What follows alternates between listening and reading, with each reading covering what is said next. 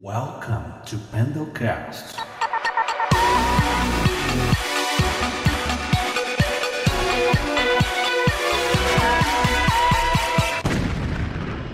E aí, pessoal, estamos ao vivo. Sejam todos muito bem-vindos. Tá no ar mais um episódio do Pendelcast. Para quem não me conhece, eu sou o Cal, muito prazer.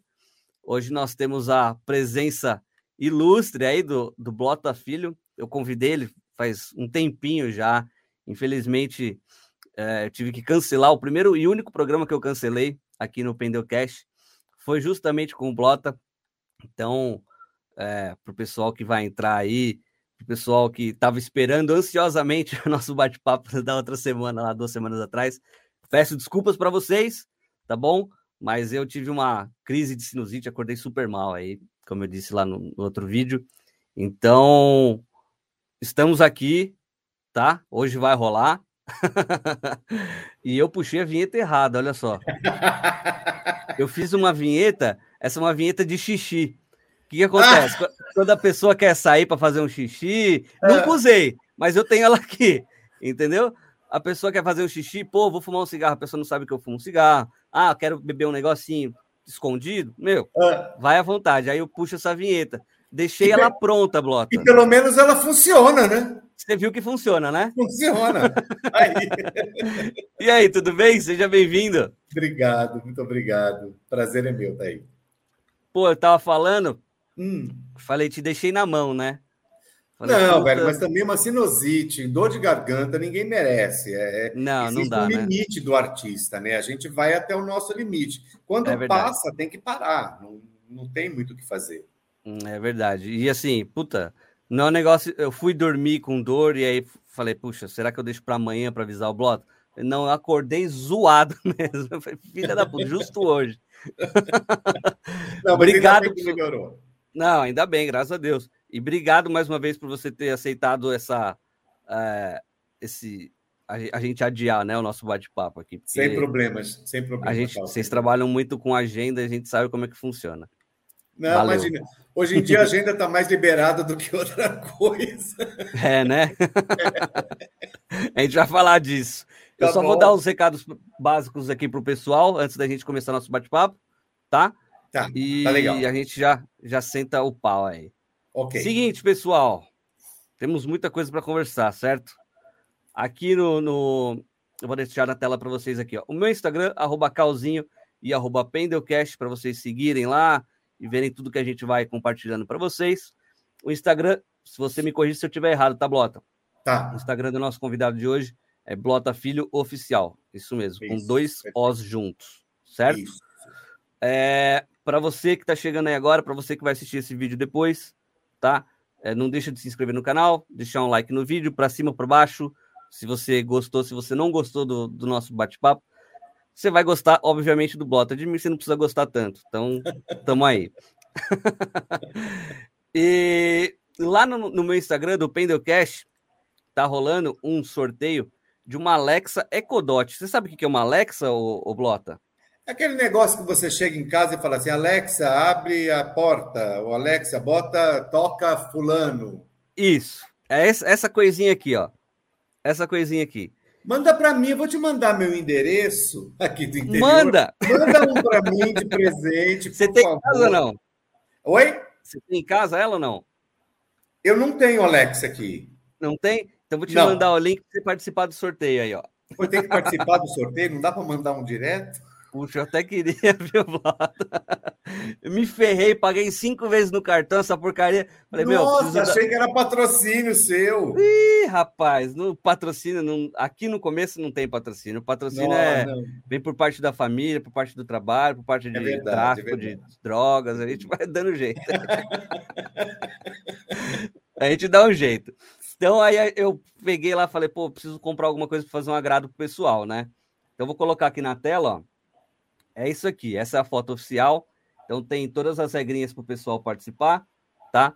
É, o Blota ele já vai sair na frente porque é convidado, tá, gente? Então vamos se situar aí. Vocês têm que comentar muito lá para poder concorrer isso daí, tá? Então tem todas as regrinhas aqui para vocês. É, se vocês tentarem burlar o, o sistema aqui, eu já vou ver que vocês estão burlando e vocês vão ficar de fora, então faça as coisas certinhas. Certo?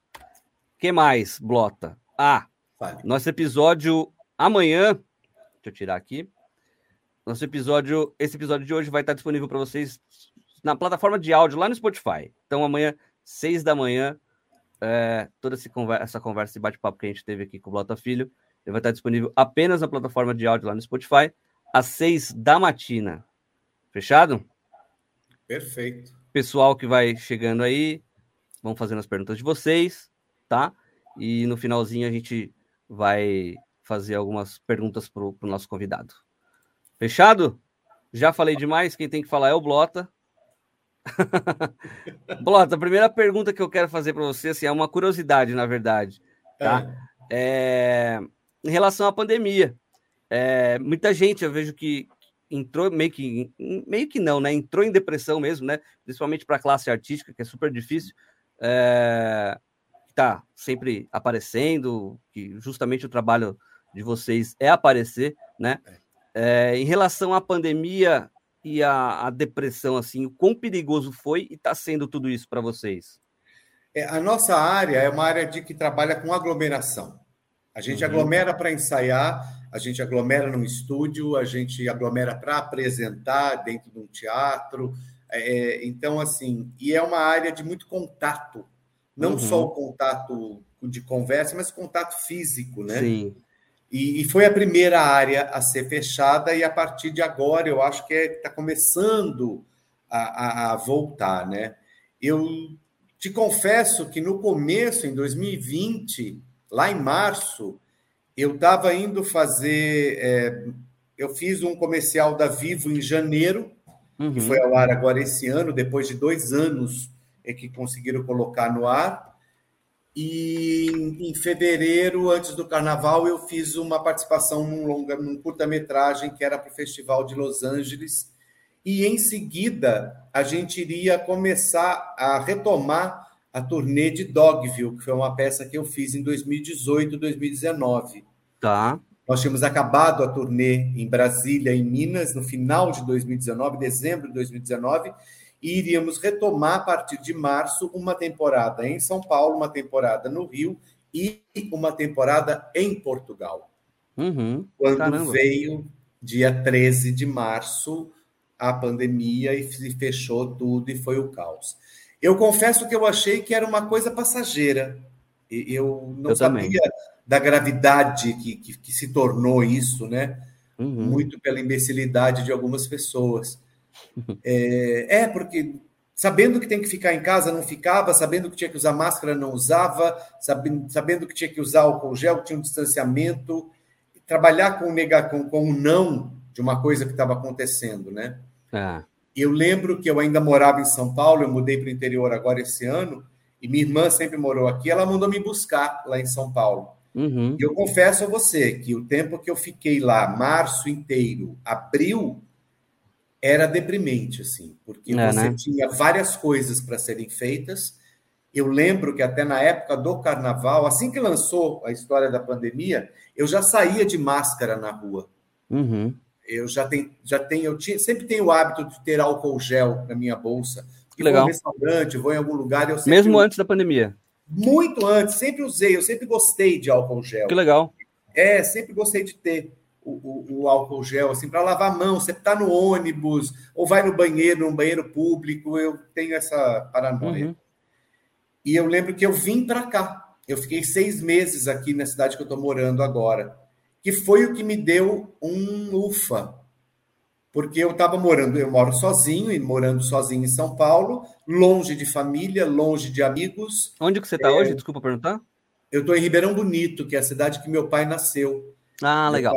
toda, toda a família do meu pai veio dessa cidade. A minha irmã já mudou para cá tem uns 9, 10 anos. Uhum. Então eu vim fiquei na casa dela seis meses. E, e aqui a gente, assim, usando máscara dentro da casa dela, mas as pessoas iam lá, então você tinha com quem conversar. O dia Sim. passa.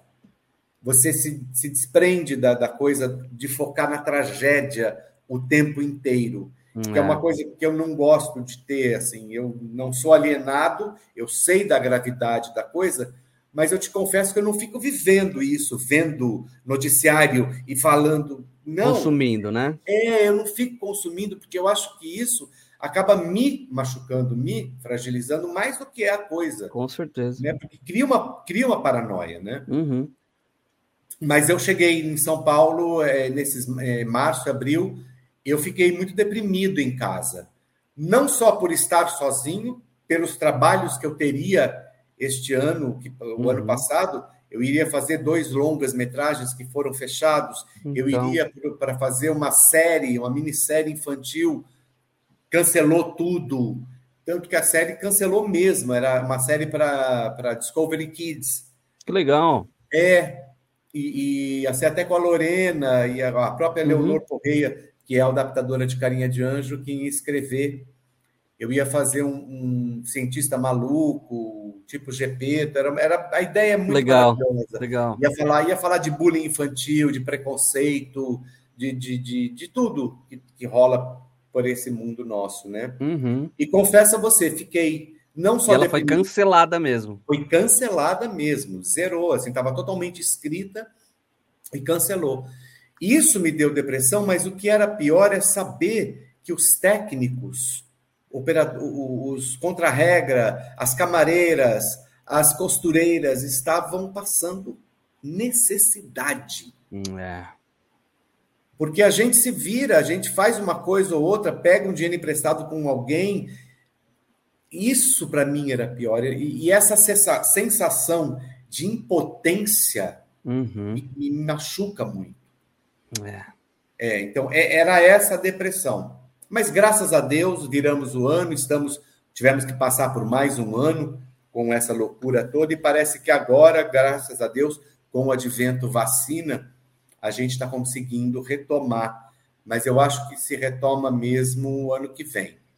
É, eu também Tá acho. tudo- e tudo que já estava pronto, que iria estrear, os musicais, as peças, voltam porque tem que se cumprir uma agenda, né, de patrocínio e tudo mais. Mas eu acredito que os protocolos eles devem, devam seguir aí Sim. por um bom tempo, Sim, né? eu acho que os protocolos. Eu acho que até o final do ano a gente tira. é, A máscara parece que em São Paulo está liberada ao ar livre, só É. em lugares fechados. É, mas eu acho que no final do ano, começo do ano que vem, eu acho precoce ainda abrir, vou te confessar. Também acho. Eu acho muito precoce a pessoa já escancarar tudo por conta de gente que quer que tenha um carnaval, Uhum. que tenha o final do ano políticos, né? Exatamente isso. Tem que ter o Natal, tem que ter a, a- a virada de ano nas praias, as praias vão se lotar, e Na aí tem que ter o Paulista. carnaval, a Paulista vai estar lotada. Você vai ver assim, gostaria muito de estar errado, mas Uhum. eu acho que a curva de infecção, depois de Também tudo acho. isso, vai aumentar um pouco. Ainda acho- mais porque, porque tem os, os negacionistas que não estão indo tomar vacina, né? Exatamente. E a Porque gente não sabe uma quem é. É, Né? é, mas eu, e eu acho um absurdo, assim, é, a pessoa falar assim, ah, eu não sei o que, que tem na vacina. Caralho, você come salsicha. Sim. Bicho, você sabe o que, que tem na salsicha? Eu adoro salsicha, não estou dizendo que não sou vegano, não tem nada disso, não. É o lixo do lixo. Pois é, velho. Você come, sei lá, um, um- sei lá, uma salsicha, você come um embutido, um McDonald's, e aí você está falando de uma. Toma essa porra dessa vacina logo, gente. É, é bem por Aí aí, a pessoa mesmo. vai e toma a primeira dose, mas não toma a segunda. Desculpa, o que, que é meia foda? Não, vamos ter meia foda. Não É meio consigo- lanche. É, meio, é, entendeu? Não consigo entender. É lógico que a vacina não te deixa imune. Ela não é um imunizante, ela te protege. É Exatamente. como a vacina da gripe, nós vamos ter que tomar todo ano. É, eu imagino que sim. Eu, eu que sim. também. E assim, e tem gente que não toma a vacina da gripe porque e assim, eu tenho um sobrinho e a mulher dele que são contra a vacina e ele pegou covid. Ela também, o filho dele também. Na época em que eu estava me mu- mudando para cá, ele estava no hospital. Uhum. E aí ele fala assim: "Não, Ah, ele chegou a ser médico- internado, então. Chegou, só não foi entubado, não chegou a ir para UTI, graças a Deus, graças Uhum. a Deus. E aí ah, o médico falou que a melhor coisa que aconteceu comigo foi pegar a Covid, porque agora eu já estou 80% imune. Desculpa, querido. Vamos ler as coisas, vamos ler jornal, gente. A informação está aí, né, gente? Pois é, a informação está aí, o golpe está aí, cai quem quer, cacete. é, é isso mesmo. Acorda, gente, acorda. É. E, mas você acha que então a gente, claro, os protocolos vão continuar? Sim. É, sim. Muita coisa está tá sendo feita, né, para que o cinema volte. Você viu, né? O estado de São Paulo, acho que hoje foi o primeiro dia, desde o é. do começo da pandemia, que teve zero mortes, né? Zero mortes. Em 24 horas. E, Legal isso demais. tudo assim. Aí, assim, porque tem um dia que tem zero mortes, vamos liberar o carnaval. Gente, calma. Já é suficiente, né? Já vira é, o dado. É. Milagre só quem faz é Deus, gente. Hum, é. Não, não, vamos subestimar a ciência. Não vamos é, dar uma de gostoso, ser melhor que a ciência. O cara estudou, queimou pestana para fazer essa porra dessa vacina. Não, e que demora que... muito, né? A vacina demora muito. Eles correram muito contra o relógio, né? Para poder sim, entregar para todo sim, mundo. Sim, sim. É, é, aí entra o jogo político, né? Quem vai lançar a primeira, aí a primeira é. tem 20% de, de, de, de imunidade, vamos lançar logo para o primeirão. Ah, uhum. vá pra porra, você está lidando com o ser humano. É, é uma população. 600 mil mortos no Brasil. O que, que, é isso? É. E, e, lá na Europa a gente está vendo, né, que, que vai entrar em lockdown de novo, porque Exatamente. os negacionistas na Europa são, assim, na imensa maioria, né? E tá aí, não toma vacina. Você sabe, sabe que eu vi um lockdown. vídeo agora há pouco, antes da gente entrar, eu estava aqui mexendo no, no, no, no Instagram e vi um vídeo que um amigo publicou que tem uma moça andando pelas ruas de Nova York falando em inglês, ela é negacionista contra a vacina, uhum. e ela fica, não tomem vacina, tá vendo esse morador de rua que está passando aí? Ele, você acha que ele, ele pegou Covid? Por que, que ele não pegou Covid? O morador olha para ele e fala assim, porque eu tomei vacina, sua anta. Nossa. Bicho, esse vídeo é maravilhoso, tem que ser eu posto na televisão. E ela com placa escrita para não tomar vacina. Desculpa, essa militância me dá preguiça. Corrói, né? É, eu tenho preguiça disso. É, eu tenho preguiça dessa galera também. Não, não também. dá nem para perder tempo, né? Uhum. É, é isso aí. Eu acho que você perde tempo falando com pessoas que estão afim de ouvir. Quando é, você não quer ouvir, para que, que você vai perder seu tempo? Não, falando? e que tem argumento também, né? Porque Sim. não adianta você, você dar palco para louco, né? Exatamente, imagina. Do jeito e, e você acha que muita coisa vai mudar daqui para frente em relação aos trabalhos futuros, principalmente na sua área como, como ator? Eu acho, eu acho que se, se as pessoas que passaram por tudo isso não aprenderam nada, então não valeu de nada.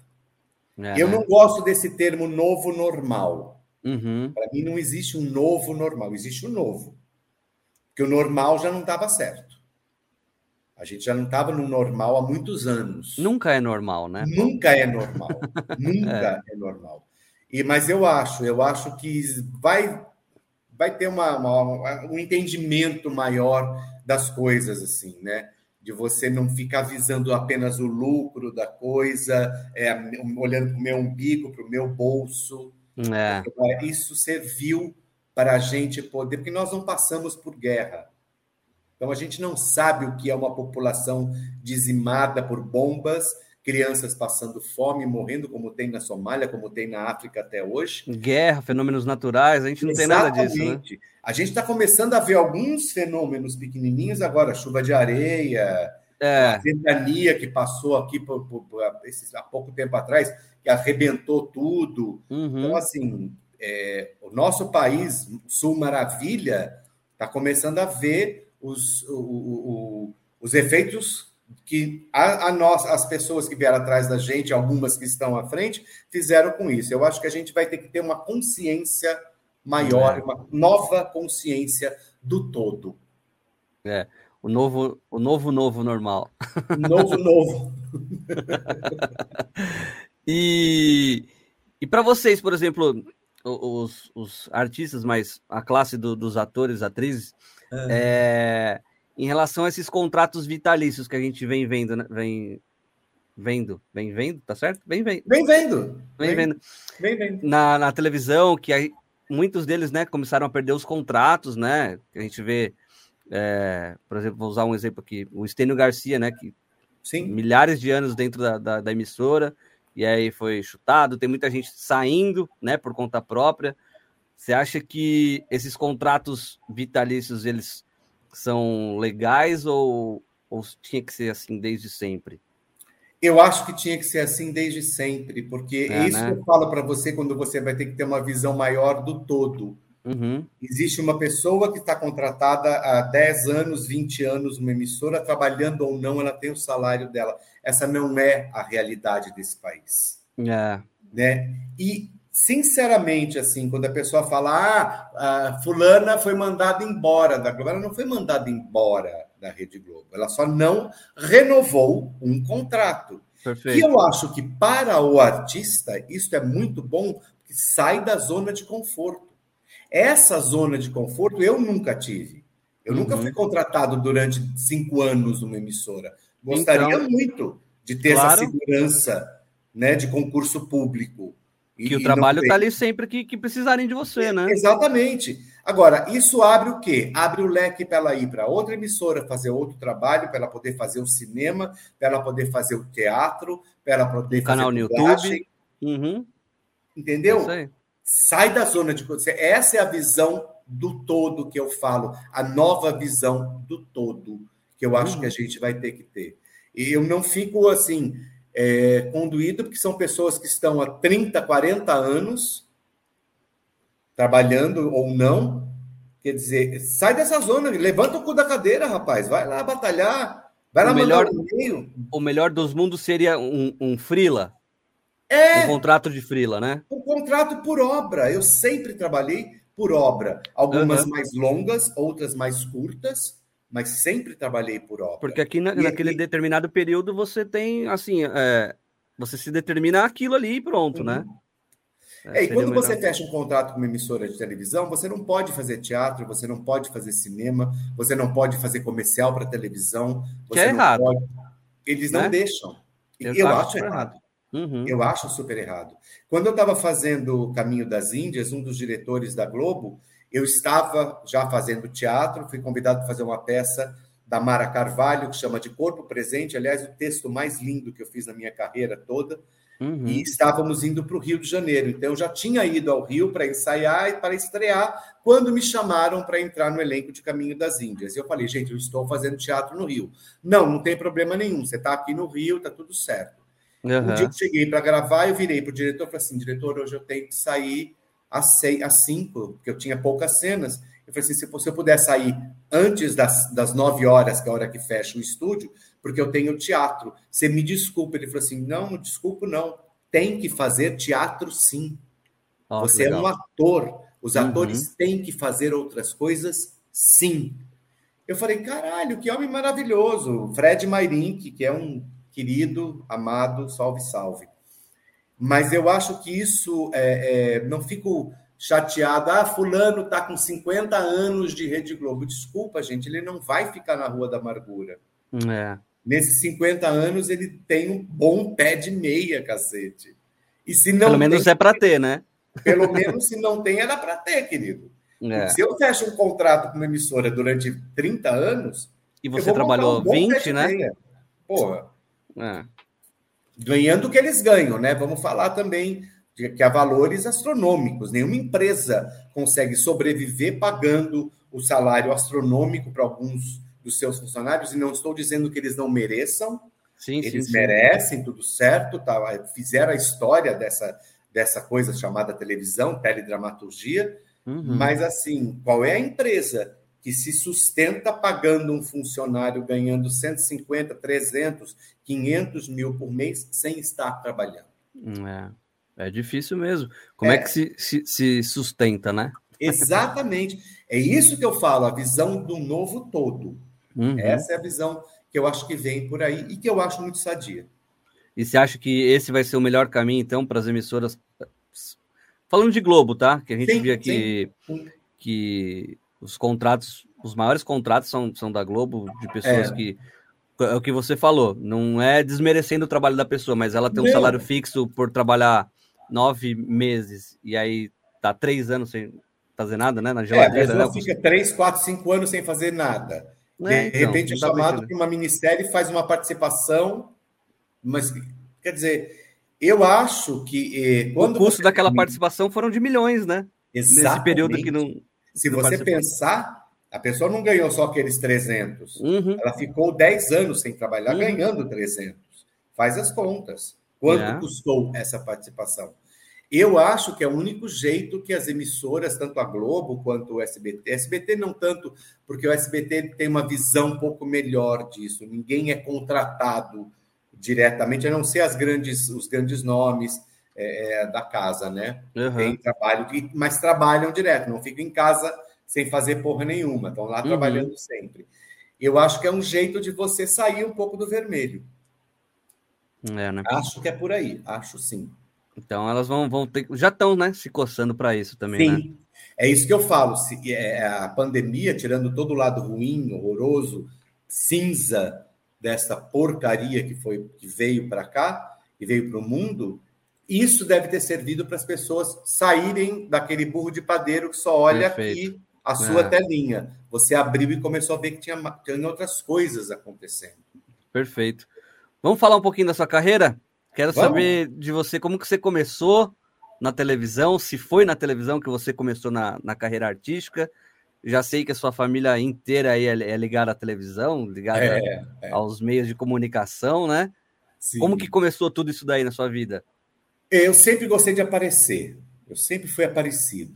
Eu adorava. Sempre gostei de aparecer. Era daqueles que ficava fazendo cena na frente do espelho no quarto, vendo Tá. novela e e fazia. Sempre foi isso. De pivetinho mesmo. De pivetinho. Me- Meus trabalhos na, no ginásio, no primário e no ginásio, nunca eram só escritos. Eles Tá. eram interpretados. Se eu tivesse Legal. que falar, sei lá, sobre a- o artesanato da Ilha de Marajó, eu montava o Jornal Nacional. Eu pegava Legal. o gravador cassete, ficava esperando às 8 horas para gravar a abertura do jornal, para botar lá e eu ensaiava e eu apresentava um jornal lendo o que eu tinha escrito que era ia ser entregue para o professor. Aí depois fui crescendo, virei modelo, eu era manequim e modelo, foi de passarela. Por incrível Legal. que pareça, eu fui modelo de cabelo.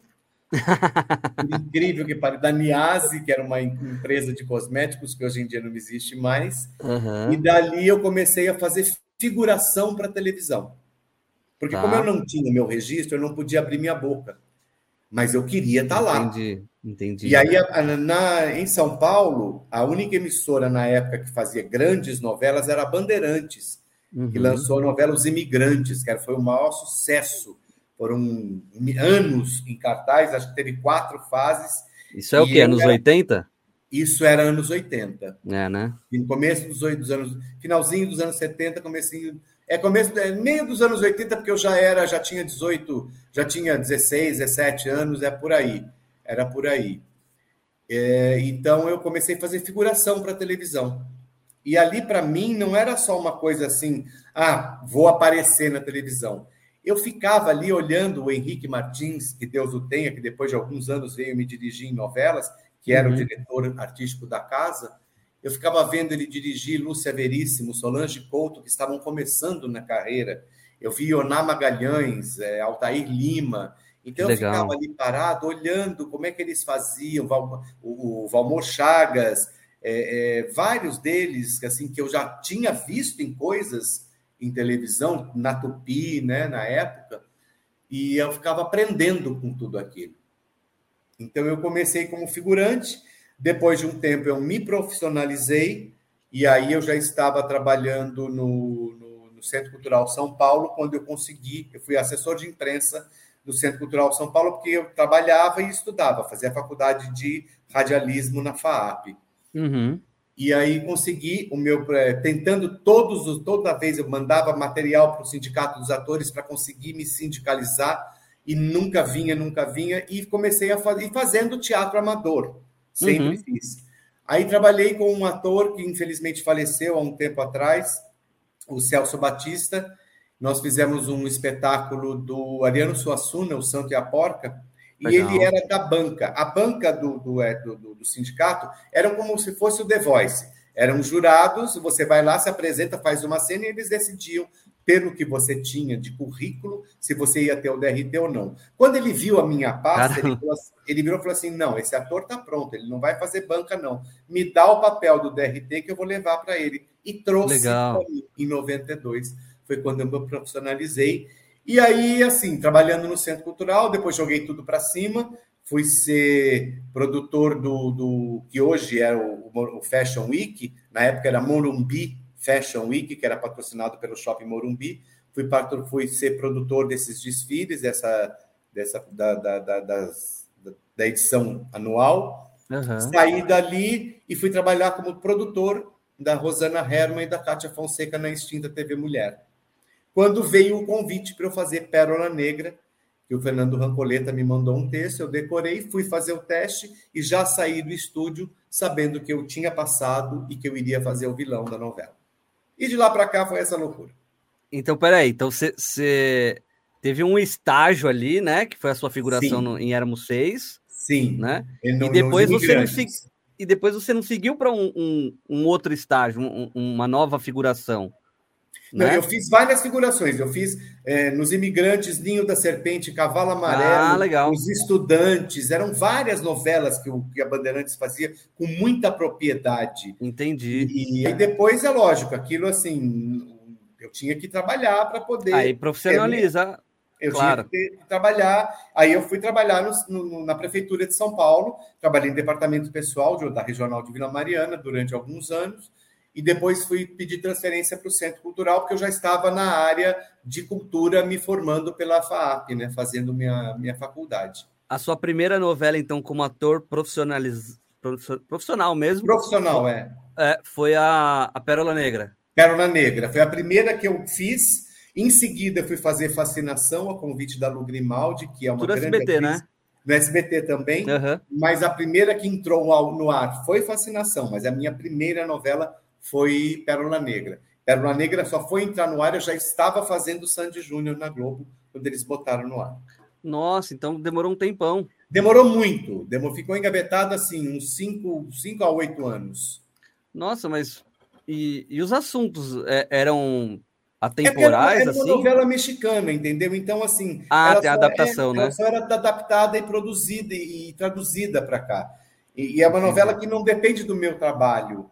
Entendi o final do meu personagem já foi escrito, já estava, já tinha ido ao ar lá, né? Então, tanto fascinação, fascinação foi a primeira que eu fiz do Valcir Carrasco, em que eu fazia um costureiro muito afetado. Isso na a peça, a novela se passava em 1930, 1940, que foi aonde lançaram Heitor Martinez, Mariana Ximenes, Caio Blá e Regiane Alves. Pô, e dali só, nós gente ruim. Só gente ruim. Nós cinco dali fomos para a Globo. Eles estão lá até hoje fazendo, alguns saíram, e eu fui fazer Sandy Júnior logo depois. Na Globo também. Na é, Globo. É. Mas e, e, a, essa pressão? Por, rola uma pressão, não rola? Por, por ter gente do, do meio ali na, na família, que nem o, o seu Você tio era que... o Blota Júnior, né? É, meu tio era o Blota Júnior. E seu pai assim, o, o, pai GB, é né? Blota, é, o GB. Uhum. O, o, ele era radialista e, esportivo. A pressão que rolava não era tanta tão forte assim, porque não era a área deles. O meu tio foi um grande apresentador de televisão, o melhor apresentador de televisão. É, é eu tenho o livro todos, dele. Todos os festivais da Record, ele apresentou junto com a minha tia Sônia. Não, ele apresentava Papai... tudo, né? Sim, ele era, Qualquer a, coisa que era a imagem da TV Record, né? É.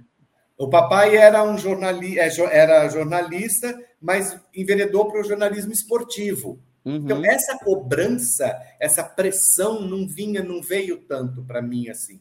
Tinha aquela coisa do é filho do Geraldo Blota, esse aí é sobrinho do Blota Júnior. Existia uma coisa assim, parecia que eu era um ser etéreo. Intocável. E eu sou essa pândega que você está vendo aqui. eu estou conversando com você aqui de camiseta, não sei o que, só que eu estou de cueca. Boa. Eu, é eu sou desse jeito. Eu, eu não, não, mudei meu jeito de ser porque eu sou hoje o Blota Filho. Eu já era desse jeito, nunca. Então não, não teve tanta pressão. Teve isso assim do, do intocável. Uhum. Aí o sobrinho do Blota Júnior. Entendeu? Ah, ele está aqui por conta disso. Rolavam uns bastidores aí, né? Uhum. Exatamente. Algumas vezes. Isso para mim, assim, se você okay, falar. Né? As pessoas falam assim, ah, mas a sua família, o seu pai, seu tio te ajudaram a, a, a entrar na televisão. Eu falei, se você. Depende do que você entende por ajuda. Eu tive uma família, um, minha mãe era atriz de rádio da Rádio Nacional do Rio de Janeiro. Isso, quando casou com meu pai em 1950, largou a profissão e veio Qual era o nome dela? A ID, na época, era a ID Vieira. Tá. Ela fez as grandes novelas da, da Ivani Ribeiro, ela, pelo tom de voz dela, ela fazia as vilãs da novela, né? E aí a mamãe que me ensinou muito como tratar uma personagem, como decorar um texto, o Legal. respeito que você tem pelo texto, o respeito que você tem pela obra. E o meu pai, com a, a postura dele, o comportamento dele dentro do meio artístico, a gente aprendeu com isso que o respeito pela pessoa, a dignidade que você tem que ter, vestir a camisa da emissora ou do trabalho que você tem. Então, assim, se isso é me ajudar, sim, eles me ajudaram. Eles me deram casa, comida, instrução. Eu tive senso de família, eu tive senso de decência, eu Te tive mostraram senso os meios, né? eu tive uhum. esse tipo de base que eu Opa, trago comigo até hoje. É, uhum. foi esse suporte. Me colocar lá dentro, nem meu tio Gonzaga Blota, que foi diretor de, do núcleo das oito da, da Rede Globo de Televisão, me colocou.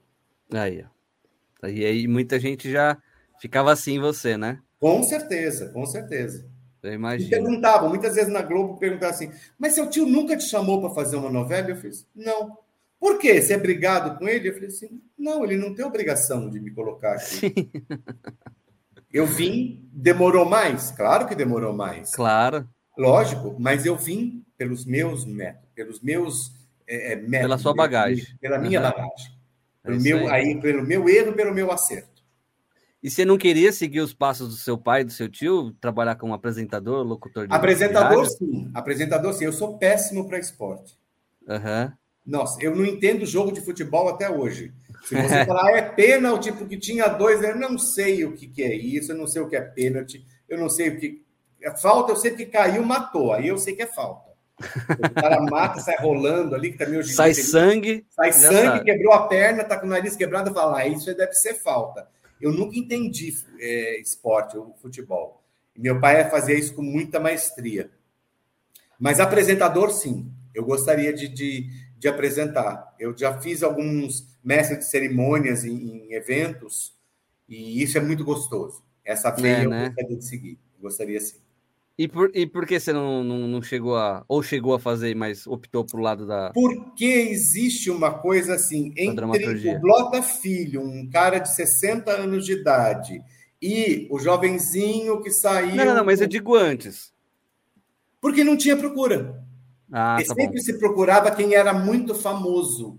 Tá, entendi. Entendeu? Não, porque, infelizmente, para algumas empresas, é, o fato de você ter rebolado a bunda no reality show é muito mais importante do que o fato de você ter um ator ou uma atriz que tem uma carreira dentro dessa profissão.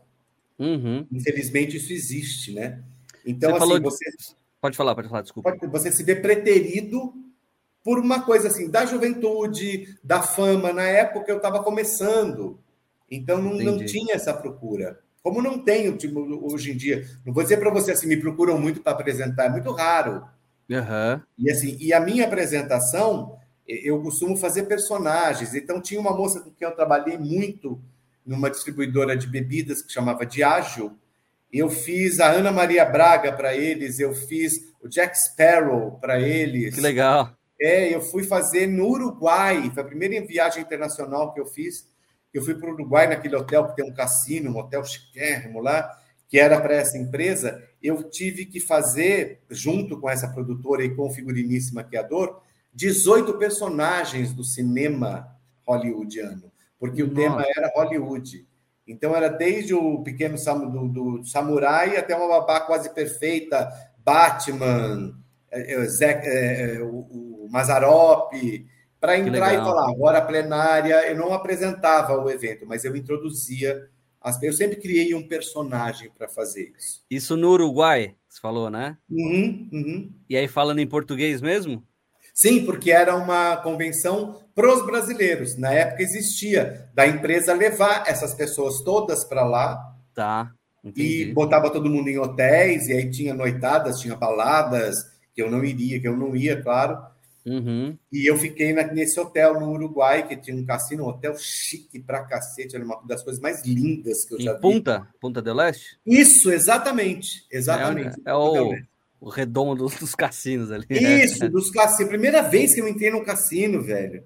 Eu andava naquilo ali, sabe aquelas coisas de criança que a mãe ensina? Quando você está em algum lugar, põe a mão para trás para não quebrar nada. Eu botava a mão para trás e ficava olhando aquilo tudo. Para mim, eu estava em Las Vegas. Eu nunca fui É paraíso, né? É era louco. paraíso. Uhum. Era maravilhoso. Mas é, foi isso assim. Não, não apresentei tantas coisas. Eu gostaria. Hoje em dia é muito difícil chamarem uma pessoa de 60 anos para fazer. Entre eu e um jovem. Um youtuber.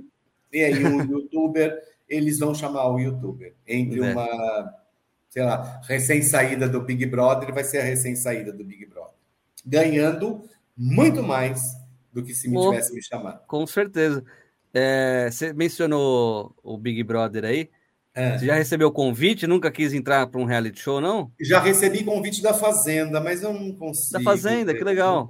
Isso no começo, assim, quando eu estava fazendo, é, é, terminei Sandy Júnior, estava fazendo outras coisas. Quando veio um convite para eu fazer, eu falei assim: desculpa, gente. No, no, segundo dia eu já botei fogo naquela casa, eu já matei 13 pessoas que vão, eu não vou conseguir. Ia restar só você e os bichos. Só ia ficar eu e eu, porque o bicho também é aquela coisa, tem que limpar o cavalo. Não vou, essa porra vai me dar um coice. Não vou. me bota para limpar o chiqueiro, eu arranco a merda do porco. As plantinhas. Planto, horta, pode me dar horta que eu galinha, jogo milho para galinha. Agora você tem que. Não vou, querido, desculpa, não vou. E você vive conviver com, com pessoas confinado durante é. meses é, por causa de um determinado lote de dinheiro, eu não, não vejo graça nisso. Eu assisto de vez em quando, mas te confesso, eu não vejo a menor graça nesses programas. Não, nenhum hoje, deles. Hoje em dia está mais é, propício a você queimar sua imagem do que você uma, reconstruir, vai, vamos dizer assim. É, exato, é porque antigamente, assim, no começo, né, você da pessoa ainda era um ilustre desconhecido, uhum. que virava uma celebridade. Por um determinado tempo, aí ficava a cargo dele. É. Se você pegar todas as pessoas que ganharam o Big Brother, alguns deram certo. Uhum. Outros sumiram, você não sabe nem quem é.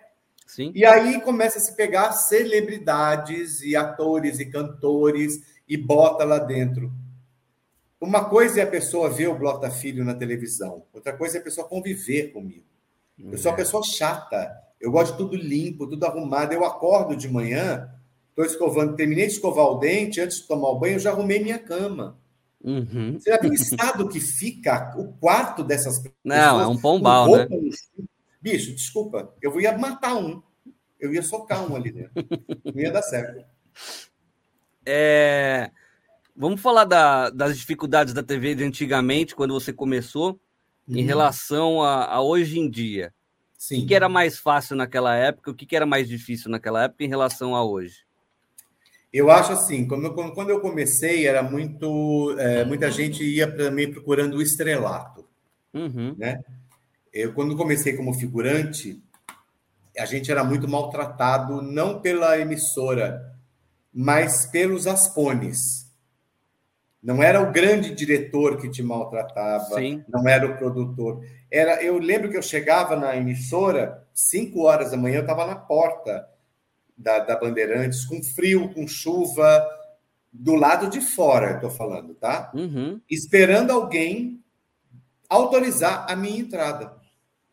E essa pessoa só ia chegar às sete, mas me marcaram para estar lá às cinco. Aí eu chegava, entrava, sentava num banco no corredor e ficava esperando o maquiador e figurinista e camareiro chegarem. Quando chegavam, é assim, vem cá, vai, vai, vai, bota essa calça aí, tá, tá ótimo. Não, não precisa botar sapato, não. Vai, vai embora, pode, vai. Era desse jeito que a gente era tratado. Eu lembro até hoje uma cena da novela Imigrantes, me botaram para carpir em cima de um lugar, com uma enxada, abrindo um buraco no chão. Cara, eu abri uma cova. E na minha cabeça é assim: é impossível que essa cena não tenha sido gravada. Quando eu olho para trás, porque não podia, né? Você não pode olhar para a câmera.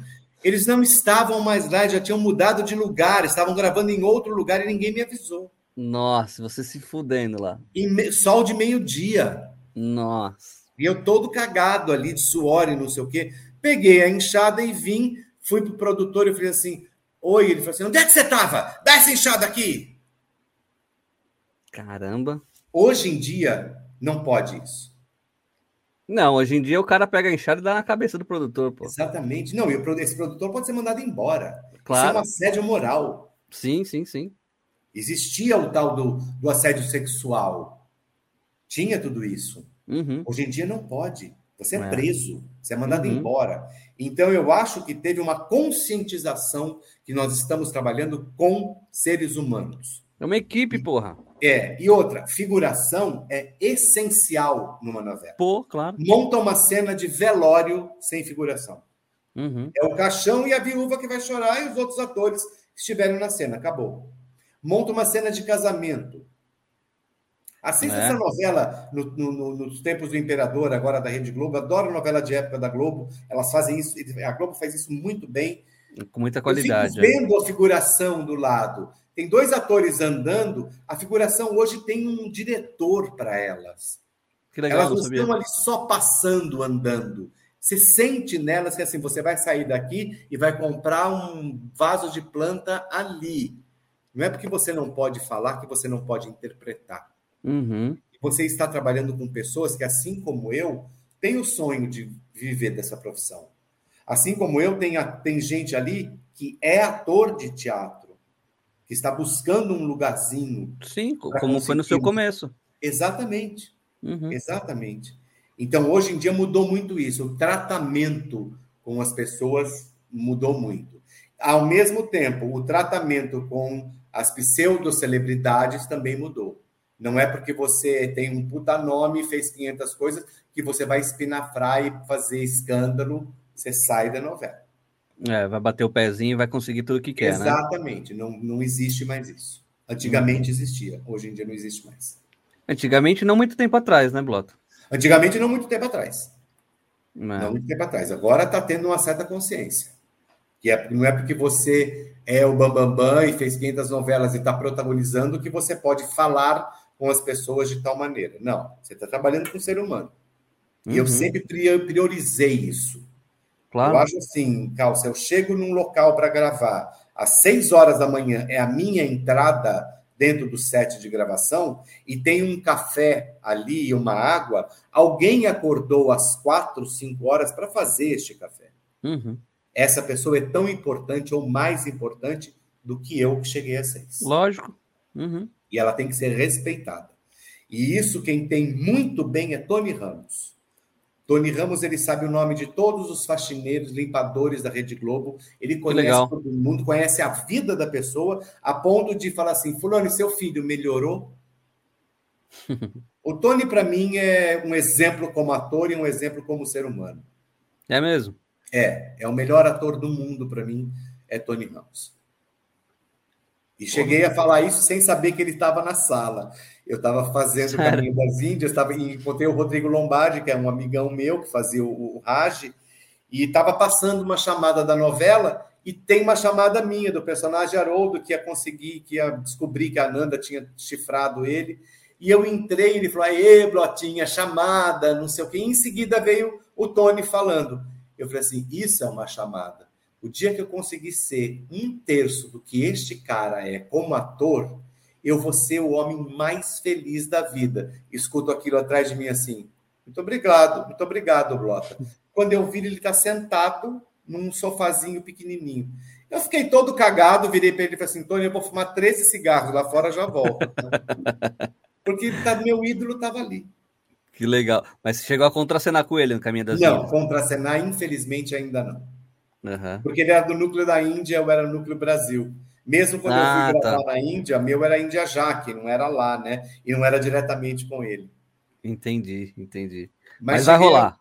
Vai. vai. Opa! Querido, esse homem representa com o dedo. Existe um filme que é da trilogia do Chico Xavier, que é quando o personagem dele descobre, lê a psicografia do Chico, e ele vai mostrar para Cristiane Torlone, que faz a mulher dele, se você prestar atenção, ela, ele começa a ler não sei o quê, e ela pega, ele representa com o dedo. Você sabe o que ele está pensando, ele está de costas para a câmera, e ele faz assim, você sabe o que ele está pensando. É, é, impressionante o poder desse homem. É, quem sabe, sabe, né? Sabe, é. e você mencionou agora há pouco aí que você. O prime... Seu primeiro papel foi um vilão, é isso?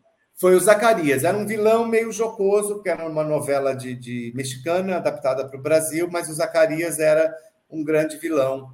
E aí depois ele entrou para um lado meio jocoso, porque era o que se esperava da, da novela para poder dar certo, né? Mas o meu uhum. primeiro personagem, o Zacarias, era um vilão.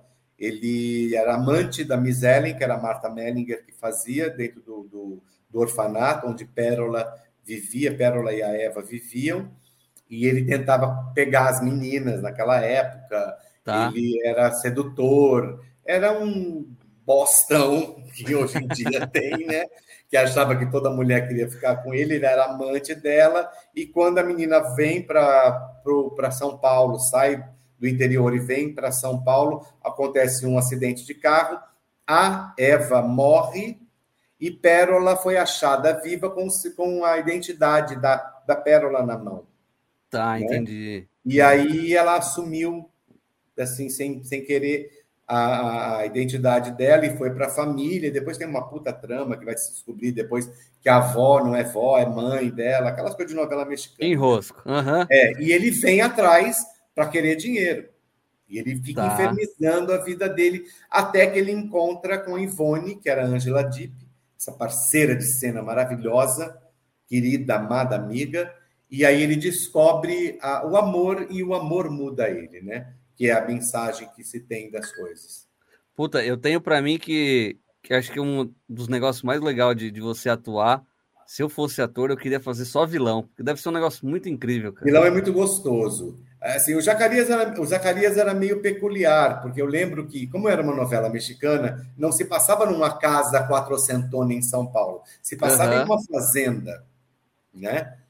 E aí eu lembro que estava escrito assim: Zacarias tira um facão da cintura. E eu era o mordomo da casa. Tá. Aí eu vi assim: Henrique, da onde que vem esse facão? Ele falou assim: quer que eu responda? Eu falei: não, estou perguntando sério, alemão, que porra? Ele falou assim: não, brother, vai ser um canivete. Ele andava com seringas com veneno dentro da, do bolso da calça. E, então era Totalmente muito louco. É, mas o vilão, se você pensar bem, o vilão é o grande molho do, do né? é o ingrediente que dá o sabor em uma Sim. obra. Você não conta a vida de Jesus sem Judas. Verdade. Sem Pilatos, sem Herodes, sem Caifás, sem Anás. Você não conta a história da Branca de Neve se não tiver a bruxa. Verdade, verdade. É o viveram felizes para sempre, para sempre. Uhum. Tem que ter o então, um antagonista ali, né? Tem que ter o antagonista. Tem que ter. É legal demais. Não é, então, se eu, se eu fosse fazer televisão, ser ator, com certeza. Meu, qual é o papel que tem? Sobrou do vilão. Nunca vai sobrar o do vilão, obviamente. Não, né? o vilão já vem escalado pelo autor. É, mas acho que eu queria fazer só o vilão mesmo, porque deve ser muito mais legal. É. Porque é, você vai destrinchando, né? Tem, tem, tem filigranas, né? É. E, e, eu escutei de um, de um colega que falou assim: Blota, o vilão, quanto mais simpático ele for, mais odiado. É, e perigoso isso, não é? É. Se você pensar isso na vida, uhum. o mais, quando mais simpático, aquela pessoa que vem, ai, você é tão lindo, como eu adoro, eu fico olhando e falo, oh, meu Deus do céu. Não é bem por aí. Abre o olho, porra. Mas é, o que é eu disse de, de, ser perigoso, é, tipo, é, o problema fica quando as pessoas começam a confundir, né? O seu personagem com a, com a vida real e começa a te hostilizar na, na rua. Você assim, né? sabe né? que isso existia. Hoje em dia, eu acho que as pessoas ainda sabem diferenciar né, o ator da personagem. Uhum. Mas isso já existia na época que a minha mãe era atriz de novela de rádio. A mamãe, pelo timbre de voz dela, ela sempre fazia as vilãs. Ela tinha uma voz linda. E uma vez andando com minha avó, porque a mamãe começou no rádio aos, aos 14 anos de idade. Uhum. Eu tinha ir com a mãe, e elas estavam na Cinelândia indo comprar acho que tecido, alguma coisa assim. E a mamãe conversando com a vovó, uma, da, uma mulher passando do lado ouviu a voz da minha mãe e virou para ela assim: acredito. Você é a filha da puta que não sei o quê, e começou a dar guarda-chuvada na minha mãe.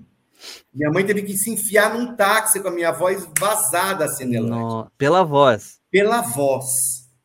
E hoje em dia, antigamente se tinha muito isso, né? De hostilidade com o personagem que você fez ou de é, é, simpatia, dependendo do A personagem. Renata Surra, naquela. Que novela que ela fez, que ela jogou o bebê lá da, da A ponte? Nazaré, Nazaré A. Nazaré. Nazaré. A Nazaré, muita gente comprou essa briga com a Renata Sorra. Ela não podia andar na rua que ela era hostilizada, né? Exato. É, Se você pensar, não foi há muito tempo atrás. Não, não foi. Não foi muito tempo atrás.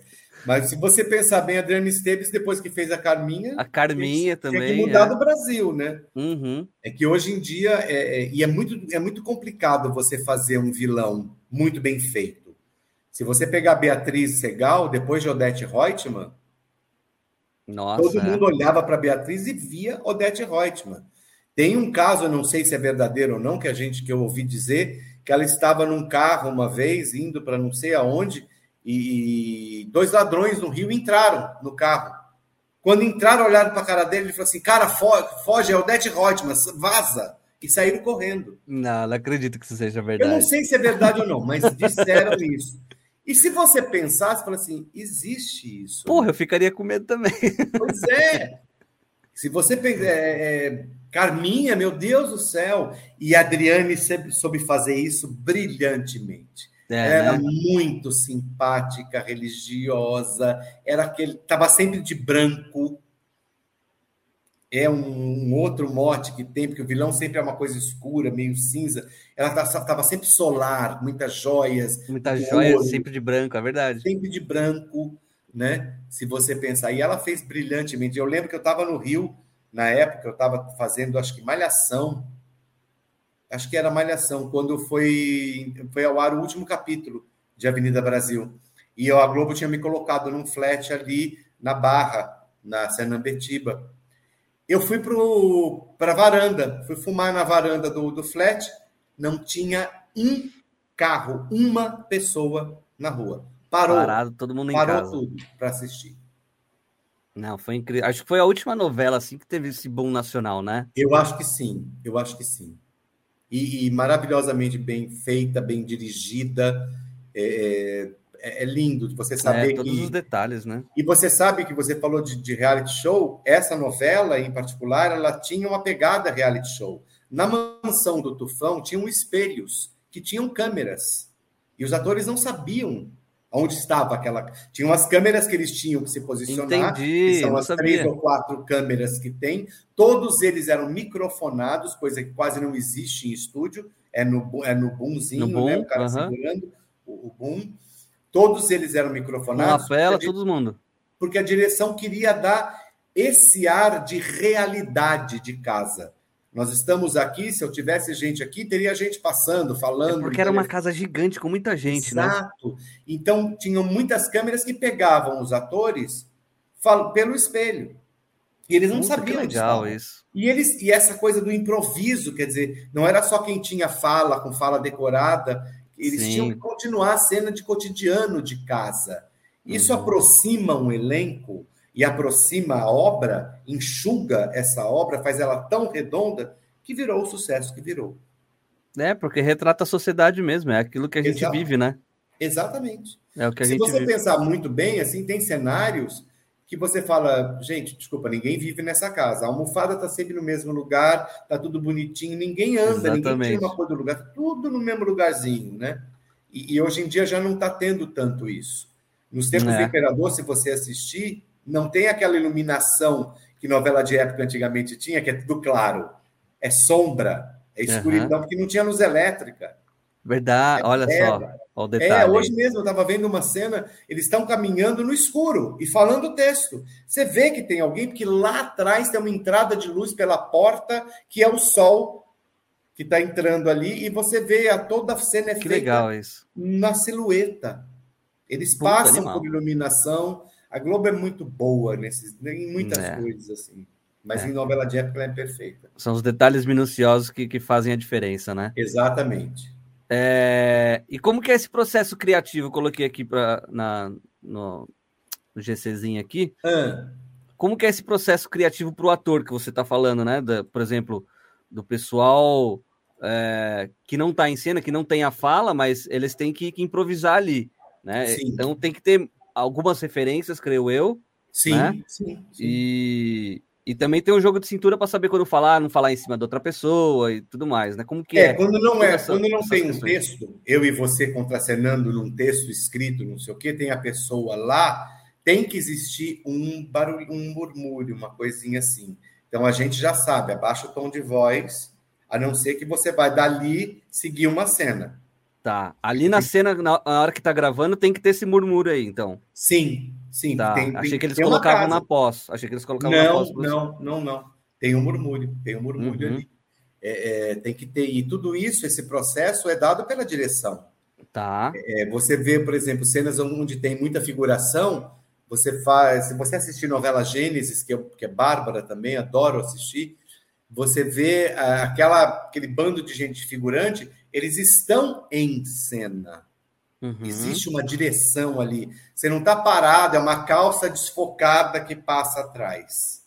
Sim. Tem um porquê. Ó, você vai pegar esse vaso e vai levar até o lado porque você vai comprar água. Uhum.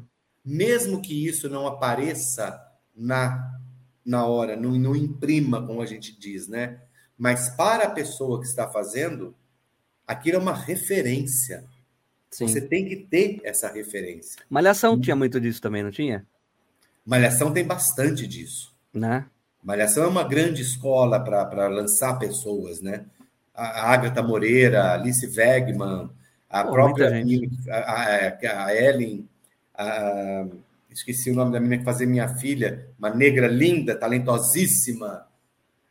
E, e tudo isso é, é- lançam, lançam pessoas, Uhum. né? E tinha um elenco que era o elenco de alunos. Eu estou falando da malhação que eu fiz, tá? É, Tá. o elenco de alunos, que era a Alice, a Ágata, a Juliana Alves, a Juliana é, Paz, a Juliana Paiva, o Vitor, mas tinham pessoas, alunos ali, que tinham nome de personagem, mas era um elenco fixo de figuração. Que legal. E isso, assim, eles tinham um porquê dentro daquela história. Uhum. Era dirigido também. Então, essas referências, isso dentro desse processo criativo, para a pessoa que está começando, a Aline Dias era uma dessas. Uma Aline Dias é uma mulata linda que fez, depois protagonizou Malhação e foi fazer outras coisas como protagonista também na, na Rede Globo. Ela Uhum. começou nesse elenco de apoio fixo. Que legal. Eu lembro dela ali quando ela teve uma cena pequenininha ali. Ela veio perguntar para mim: "Se o que, que você achou, Blota?" Eu falei assim: "Sinceramente, você estava ótima. Eu só faria uma fono porque ela tinha uma voz que falava. Mas assim, super corrigível. é, eu falei, sua voz ela não é feia, mas ela tem que estar neutra. É, existe um padrão, ela, né? tem, ela tem um slow, ela tem um slow de falar que é coisa do carioca, de Aham. falar daquele jeito meio mole, que eu acho lindo, maravilhoso. Eu falei, faça isso.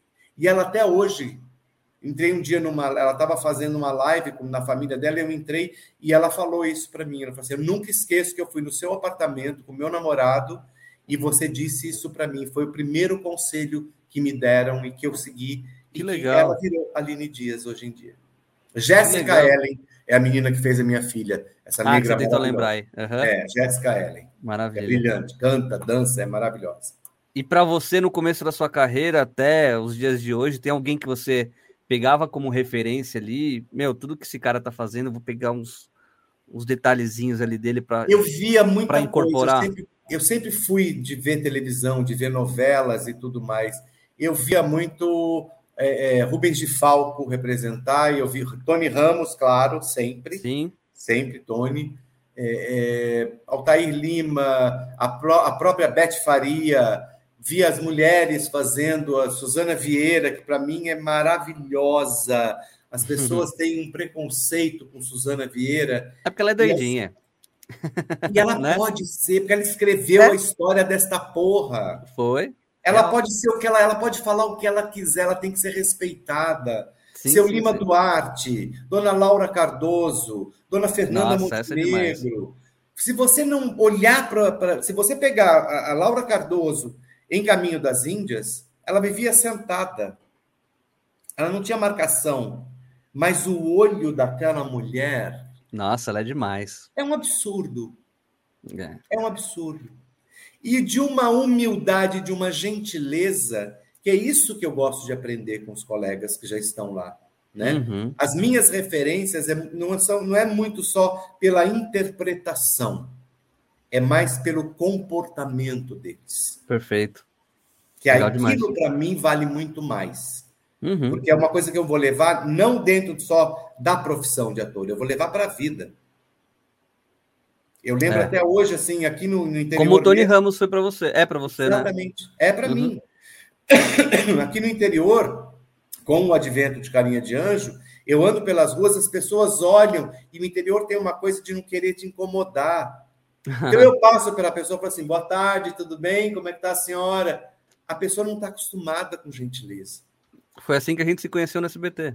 Exatamente. Você me cumprimentando. Exatamente. Eu nem lembrava disso, velho. Mas eu sou incapaz de passar por uma pessoa que está na mesma emissora, na mesma cidade que eu. Ah, eu também sou assim. E falar assim: bom dia. Custa nada. Eu, eu lembro que lá em São Paulo, uma vez eu estava saindo para fazer uma dublagem, saí de casa e ia pegar o ônibus e tinham aqueles garis varrendo a rua, tirando as folhas. Eu passei, era sete horas da manhã. Eu falei assim: bom dia, bom dia. O cara fez assim: oi? Eu falei assim: bom dia. Ah, bom dia para o senhor também. Pode não tá ser né? nada, bicho, pode ser uma bosta, mas para aquela pessoa fez uma diferença, ela foi notada. Faz. É, é isso mesmo. É isso, é, é, o mínimo que você tem que ter com o ser humano. É triste porque essas pessoas elas viram invisíveis, né, Blota? Sim, tem um rapaz da USP que fez o, o TCC dele, ele falou disso. Ele estudou na USP durante quatro anos, fazendo faculdade, e o TCC dele ele se vestiu de, de faxineiro e ficou no corredor da sala dele com os colegas dele varrendo. Ninguém falava com ele. Ninguém percebeu que era o colega que estava ali. Uhum. Quando eu fazia metodista, um professor, no meu, meu primeiro ano de faculdade, um é. professor não nosso, um professor de publicidade e propaganda, se vestiu de gari, mas uhum. o uniforme não era laranja, né? Como de costume aqui da, das é. ruas, né? Era uniforme cinza, que era terceirizado da empresa e tudo mais. Meu, passou batido por todo mundo.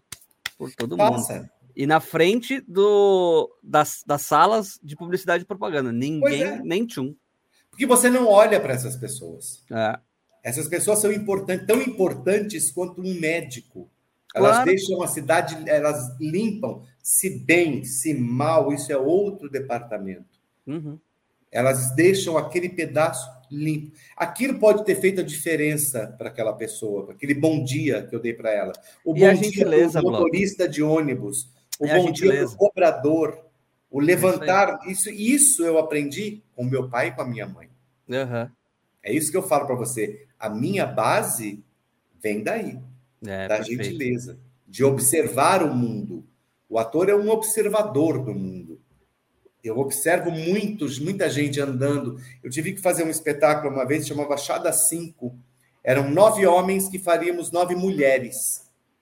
Não eram travestis. É, a gente tinha que fazer mulher mesmo, uhum. sem mudar a voz. A plateia tinha, e a plateia compra a ideia. Se você está é, é, bem é, é, seguro e estruturado naquilo, a plateia compra esta ideia. Que legal.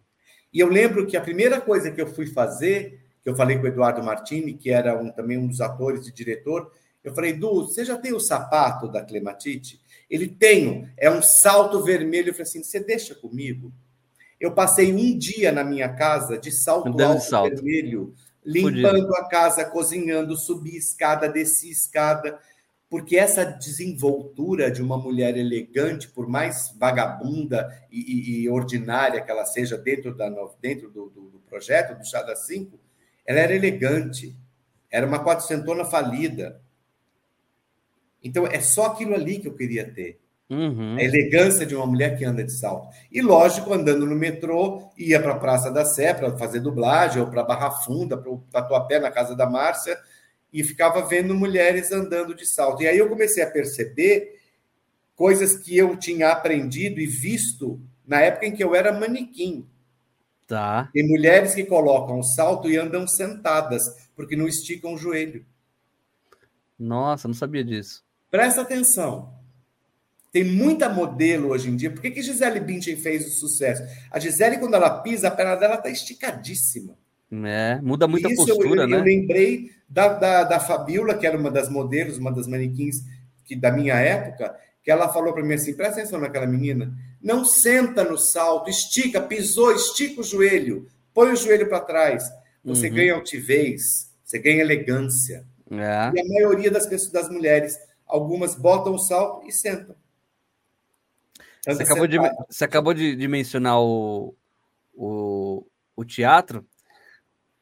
Tenho para mim que o teatro é muito diferente da televisão, né? O que, que Sim, muda? O que, que muda de de uma coisa para outra? O que muda é que, assim, o, a plateia do, da televisão é sempre a mesma. A do Uhum. teatro muda. Então, para nós, atores, é sempre uma novidade.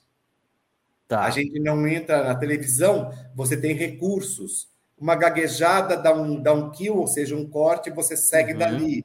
Um erro de, de alguma coisa, segue daí de novo. Tá. No teatro, não. Não tem isso, né? O teatro é ali, é, é- é- é na hora. Então, assim, a diferença grande, isso não sou eu que falo, é o grande Marcos Caruso que fala isso. Ele diz: o público da televisão é sempre o mesmo.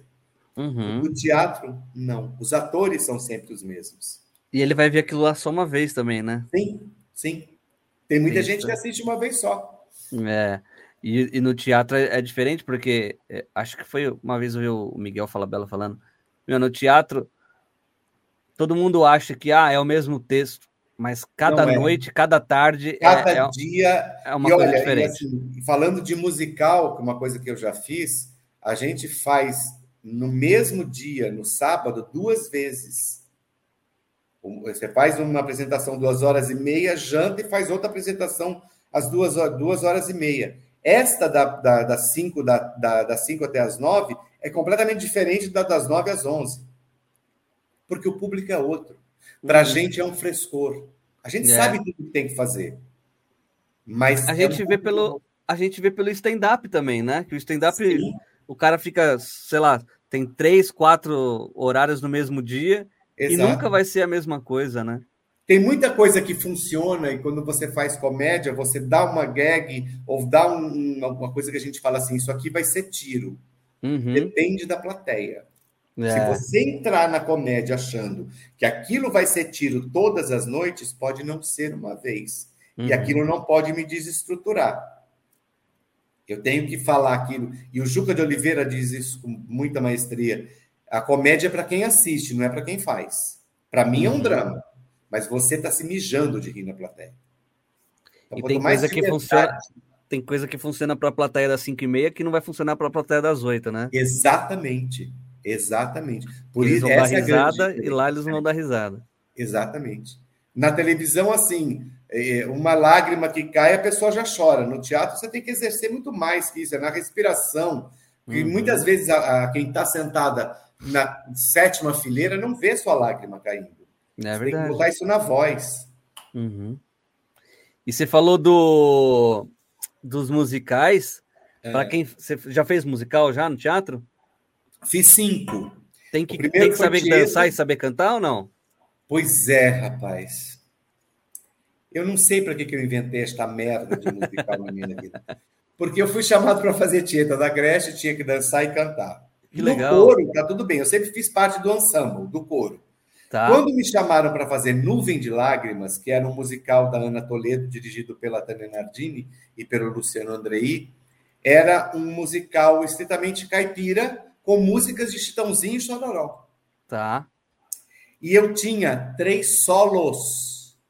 Era eu no Teatro Bradesco, Quanto tempo? 1.800 pessoas e ninguém no palco. Nossa, que delícia. Querido, durante os ensaios, o ensaio de musical gira em torno de 10 a 11 horas por dia. E a- o maestro, quando eu fui fazer o, o teste, ele falou para mim assim: o seu registro é o mesmo registro do Chororó. Eu olhei para a cara dele e falei assim: ele é completamente maluco, mas deixa eu calar a boca, estou precisando do dinheiro, preciso trabalhar. E o personagem, o Dr. Jardim, era, é, é, era uma coisa cômica, que eu adoro fazer comédia. Quando a gente entrou no primeiro dia de, de ensaio, fomos sentar para aprender as músicas. Então, senta-se por naipes. É, tenores, bar, é, barítono, tenores, médio, soprano, soprano, não sei o quê. Eu sentei aonde eu estava sempre acostumado. Eu estava tá. no meio dos graves ali, porque se eu errasse alguma coisa, ele falou assim: não, senhor, você é tenor, senta ali. Eu falei, eu nunca cantei tenor. Ele falou assim, mas aqui você vai cantar. Nossa, falei, que legal. pelo amor de Deus. Ele falou assim: confia em mim. Porra, é um maestro, caralho. Um velho chegar lá, não, não quero fazer. Tá, nego, a minha extensão vocal era tão alta que eu não sabia que eu tinha essa extensão. Esse potencial, que legal, eu cara. Eu tive 24 horas de soluço um dia, porque esticou o meu diafragma de tal maneira que eu soluçava. Eu fui para, eu solucei durante o ensaio, eu fui para casa soluçando, eu dormi com soluço, eu acordei com soluço. Meu Deus, cara. No, cheguei para ensaiar com soluço. Quando Falou, tem, não vai passar isso nunca. Pois é, aí a fisioterapeuta, que tem uma fisioterapeuta que acompanha os atores, né? Ela fala assim: vem cá, deita, eu vou soltar esse músculo daqui, é uma dor que você quer tocar a cara dela. Ela soltou esse músculo, soltou esse outro que é da, da mandíbula aqui, que estava muito travado. Aí ela pegou as duas mãos, botou na minha barriga e falou assim: empurra minha mão. Não conseguia empurrar, porque meu diafragma estava estendido. Ela, nego, ela subiu e fez assim com tudo. Aquilo fez. E parou o soluço e ela soltou meu diafragma. Nossa, que E eu fazia é, de quinta a domingo, quinta uma, é, uma apresentação, sexta duas, sábado duas, domingo uma. Então eram quatro, cinco, seis apresentações por semana, cantando num registro altíssimo. E quando eu vi, eu já estava nele. E quanto tempo cantando? Eu digo, cada vez Duas que cantava. Duas horas e meia. Não, mas não sem parar, né? Sem parar, não, mas a gente tinha, tinha momentos que eu tinha. Ah, por exemplo, o, o Ah, se Deus me ouvisse, dava 20 minutos cantando. Jesus, cara. Sozinho num palco. Então. E aí depois tinha. E a garganta? É isso que eu falo para você. O, a, a, o musical, o maravilhoso do musical, além disso, do, de, de, testar o seu potencial, ele testa a sua disciplina. Uhum. Você sabe que você terminou aquela peça, você sai para jantar com o pessoal do elenco, mas você tem que dormir oito horas por noite senão você não consegue cantar no dia seguinte. Tem que se cuidar, bichão. A é prega vocal ela fica inchada. Então, eu até hoje eu não bebo nada gelado, nada. Não bebo água gelada, não bebo refrigerante gelado. Eu boto no copo, ele está fresco. Com gelo dentro, nunca. Sorvete Caramba. assim, uma vez ou outra, quando está muito calor. Eu não gosto. E aí, assim, inalação, muita inalação, para poder uhum. purificar a, as que vias legal. respiratórias e a prega vocal, muita inalação só com soro fisiológico, não tem que pingar remédio nenhum, porque graças a Deus não tem problema nenhum de pulmão. Uhum. É, tem, tem, tem atores de musical que vivem disso, assim, que eles evitam lactose. É muito difícil tomar leite, né? por, por gases? Não, porque o, o leite ele tem soro e o soro vira muco. Ah, legal. E esse muco pode dar um pigarro durante a apresentação. E você tá fumando, né? Eu fumo como que, que é para você? Véia. E como que é para você isso? Durante não dá o um pigarrinho também? Durante a, os ensaios, isso é evitado, porque eu fico 12 horas trabalhando. Uhum. Então, assim, tem um intervalo de 10 minutos desde que você começa. É nessa hora que eu vou fumar meu cigarro. Então, tá. eu começo a evitar. Eu sei Sim. que eu não posso, uhum. por causa do musical. Mas, Mas não te atrapalha em nada. Não, não. No fôlego melhora muito claro, lógico, não sou retardado. É, durante é, os ensaios, o fôlego vai melhorando, porque você está exercitando o pulmão o claro. tempo inteiro, né? E, e, assim, o fato de dançar e cantar, para mim, que sou só um ator, eu não sou um bailarino que atua, eu não uhum. sou um cantor que também atua. A minha dedicação dentro de um musical tem que ser triplicada. Claro, imagino. O musical que eu mais dancei na vida foi Bruxas de Eastwick. Alonso Barros, um coreógrafo maravilhoso. Eu lembro até hoje que tinha uma música que tinha um quadro que chamava Dirty, Dirty Laundry, roupa suja, em que a gente dançava e cantava aquilo Quando ele terminou de montar, eu caí para trás, arfando. Eu virei para ele assim, Alonso, ele falou assim: o corpo reage, calma, não exija muito de você. Mas eu sabia, porque eu não era bailarino. Uhum. Eu não sei a contagem dos passos de dança. Então eu chegava mais cedo no ensaio, pegava o banco e passava tudo aquilo, porque eu tinha que me dedicar mais.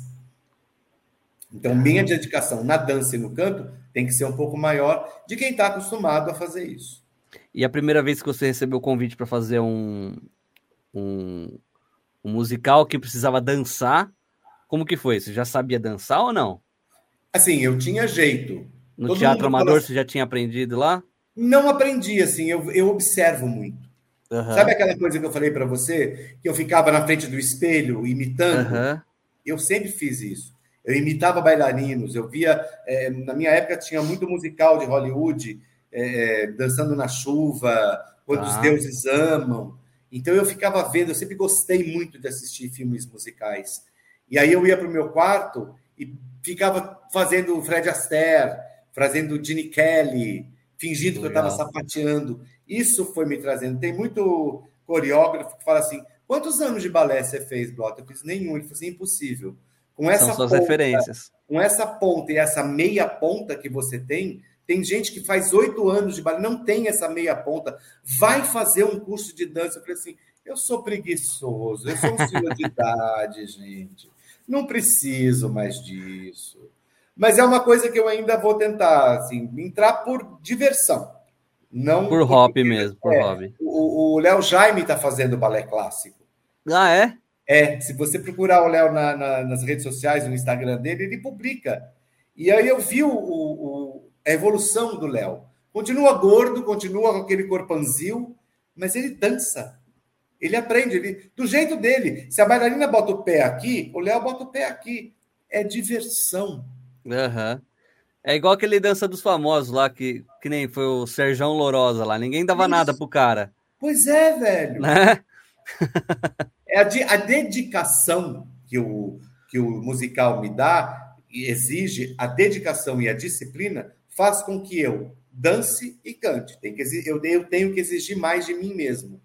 Mas faz com que eu não faça feio lá. Ah, sim, sem dúvida. E essa é, essa é a minha profissão. É eu isso. tenho que me dedicar, eu tenho que me aperfeiçoar, eu tenho que observar as coisas, eu observo tudo. Uhum. O jeito de até um menino que aqui na cidade, que eu estava conversando com ele, ele falou assim: por que, que você anda com a bunda para dentro? Ele falou assim, eu? Eu falei assim, é, presta atenção como é que você anda. Ele nunca tinha reparado que ele anda que nem pinguim, com os pés abertos assim, ó, e com a bunda encaixada. Ele falou assim: será que é por isso que eu tenho dor na lombar? Eu falei: será que é por isso? Será? Vai fazer um RPG. Bota essa coluna no lugar. É, Isso eu preciso fazer um RPG também. De observar, velho. A nossa é. profissão é. é de observar. É, ator é macaco de repetição.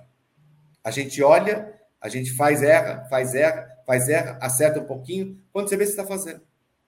Já vira padrão, né? Sim. sim. É isso aí. É... E Blota, você sente que foi lá no, no Sandy Júnior, lá no seriado do Sandy Júnior, que você deu uma, a sua bombada da carreira? Com certeza. Porque, porque para mim é, é, a primeira lembrança né, de, de ver você na televisão. Como que era ali com toda aquela galera ali que estava Olha, você sabe no auge, o, vai? O, o Trevisan me convidou para fazer um pedir uma fita cassete. Olha só, uma fita VHS. Nós estamos falando uhum. na época de Noé, tá?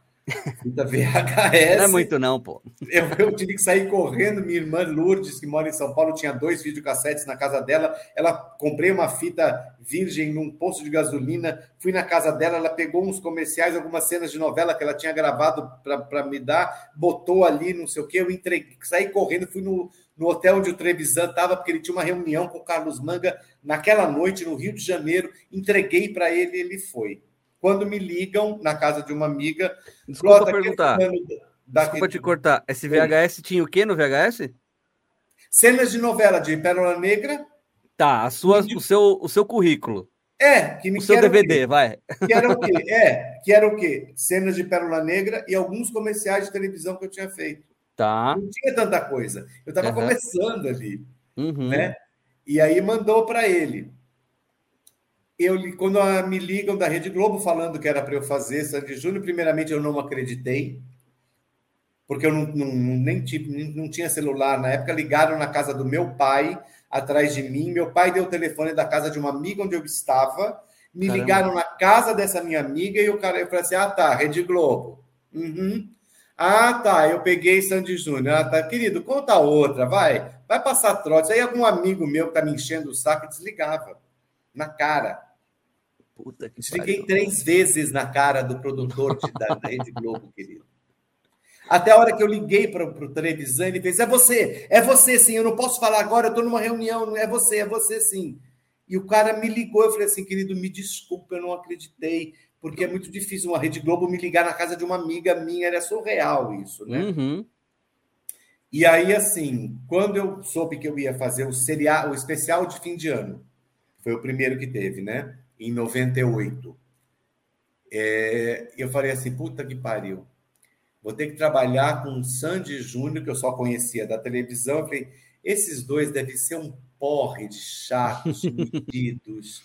Cara, eu paguei a minha língua. Disse isso para Sandy já, já disse para o Júnior. Paguei a minha língua. Não tem família mais humilde, não tem pessoa mais deliciosa, família mais deliciosa para ser trabalhado do que esses dois.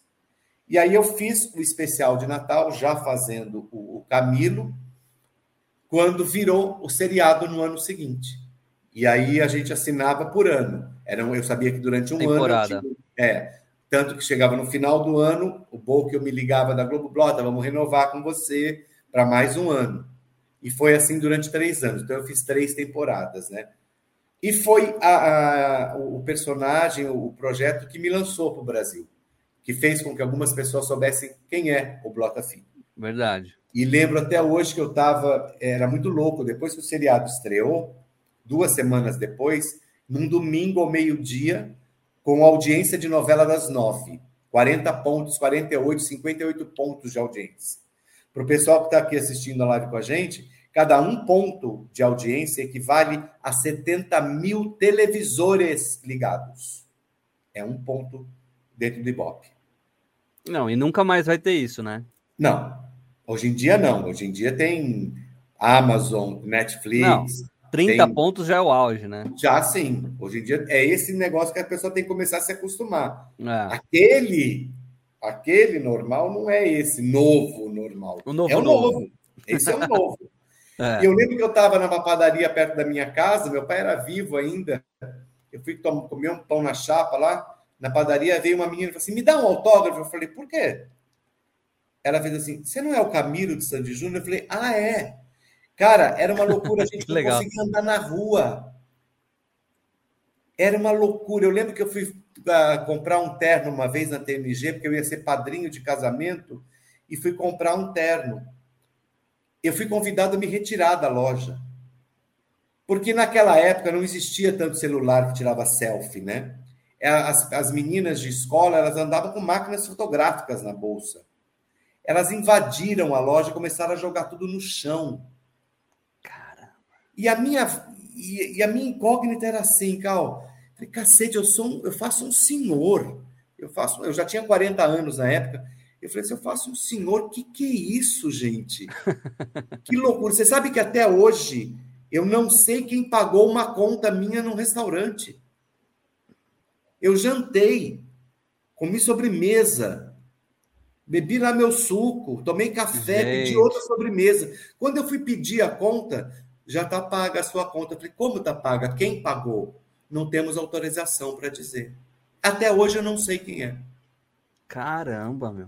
Mas isso, desse sucesso que foi o projeto e o Camilo dentro do projeto, uhum. me ensinou uma coisa: que isso não é para sempre. Esta projeção, esta fama, ela é efêmera. É, o auge nunca é para sempre, né? Não, não. E a gente não pode viver como se fosse aquilo fosse a minha vida. Uhum. A pessoa pagando a minha conta, a loja que eu estava em Salvador passando férias me dando um SWAT de presente, porque eu olhei na vitrine e falei: esse relógio é muito lindo, não?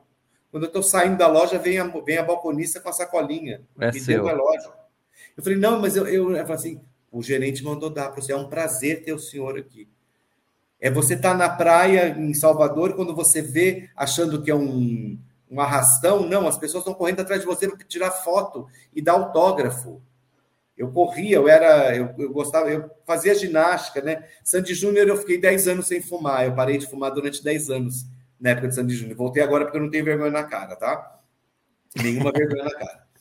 Então, assim, eu comecei a fazer musculação para me sentir melhor, pra, porque eu também engordei 20 quilos.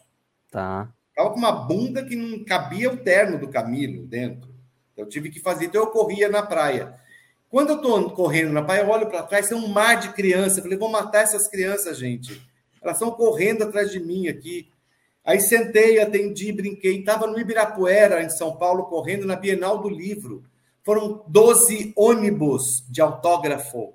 Nossa, que selfie, delícia. amor. Foram 12 ônibus de estudante. Eu parei e dando autógrafo, a mão estava dando cãibra. Nossa, era mais fácil ter um carimbo. Pois é. A, chegou a fazer uma, uma foto, que é mais ou menos essa que está aqui. Aqui tem, ó. Isso aqui é na época de Salvador. Deixa eu ver se eu consigo mostrar para você. Vamos ó, ver. Essa foto aqui, tá vendo do Camilo? Ó. Deixa eu ver se eu consigo aumentar aqui. Pera aí, lado. Vê. Aqui assim, ó. Aí. Ó, esse aqui é o Camilo. Tá. A Globo mandou fazer essa daqui, cartão postal, em que a gente entregava para as pessoas. Entendi, já autografado. Já, já tinha o autógrafo atrás dele. Essa aqui é a foto original. Uhum. Porque era muito assim, a gente tinha caixas dessas fotos. Porque eram cartas e mais cartas que a gente recebia e eu respondia uma a uma mão. E mandava uma foto. Então, Não ignorava mandava... nenhuma. Oi? Não ignorava nenhuma, porque tem artista que ignora, né? Nunca, não, nunca ignorei um, um carinho de, de, uma pessoa que se, é, é se identificou comigo ou com o meu trabalho. Isso que legal, nunca, que legal. Nunca. Hoje mesmo, na casa da minha irmã, tem um casal aqui, o Dimas e a Rita, que a menina, ela, eles entraram e ele falou assim: a minha neta queria saber se você estava aqui, porque ela tá louca para tirar uma foto, que ela te adora em carinha de anjo. Eu falei, manda ela vir. Eu paro o que eu estou fazendo. Quantas vezes, por causa do Camilo, Legal eu no demais. shopping Eldorado, almoçando, fazendo compras de Natal, almoçando, olho para frente, vejo aquele bar de gente vindo. Tudo mirando a, em você. Já, já botei a bandeja de lado. Já faz assim, pode vir, gente. Vem, gente, pode vir. Não, a gente não quer atrapalhar, não é atrapalhar, que fique à vontade. E dá autografava, e, dava, e tirava foto, que na época ainda era de máquina com filme, né? uhum. e hoje em dia muita selfie, mas eu nunca tive isso, entendeu? Eu não, eu não sou intocável. Não é porque um personagem ou um projeto me projetou em algum momento que eu virei um troféu inalcançável. Perfeito. Troféu só junta poeira, velho. Eu não quero juntar poeira. É... E o seu último trabalho foi o Carinha de Anjo? Sim, o último, foi até uma TV O Homem entrevistou esses dias, e eu até falei para eles uma frase assim: foi o último, mas não o derradeiro.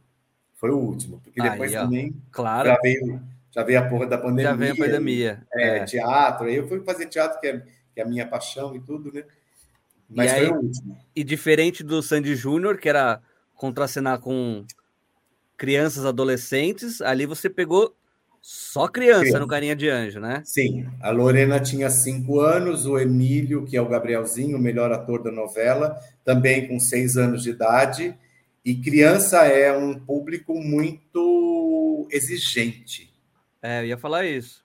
Muito exigente. Se a criança está assistindo uma peça infantil, eu nunca fiz, eu fiz um infantil só na minha vida, para nunca mais. Uhum. Porque existe uma exigência da criança se ela não estiver gostando, ela levanta para fazer cocô. E a mãe tem que ir junto, e acabou o espetáculo. Ela não volta, ela quer pipoca, ela quer cocô, ela quer xixi, ela quer sorvete, quer algodão doce. Cagou para você, em... literalmente, né? Sim, sim.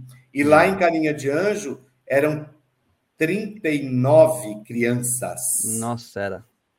De, de quase cinco, a mais velha tinha seis anos de idade uma vez, numa das saídas minhas lá para encontrar o Geraldo, lá na sonoplastia, é, é.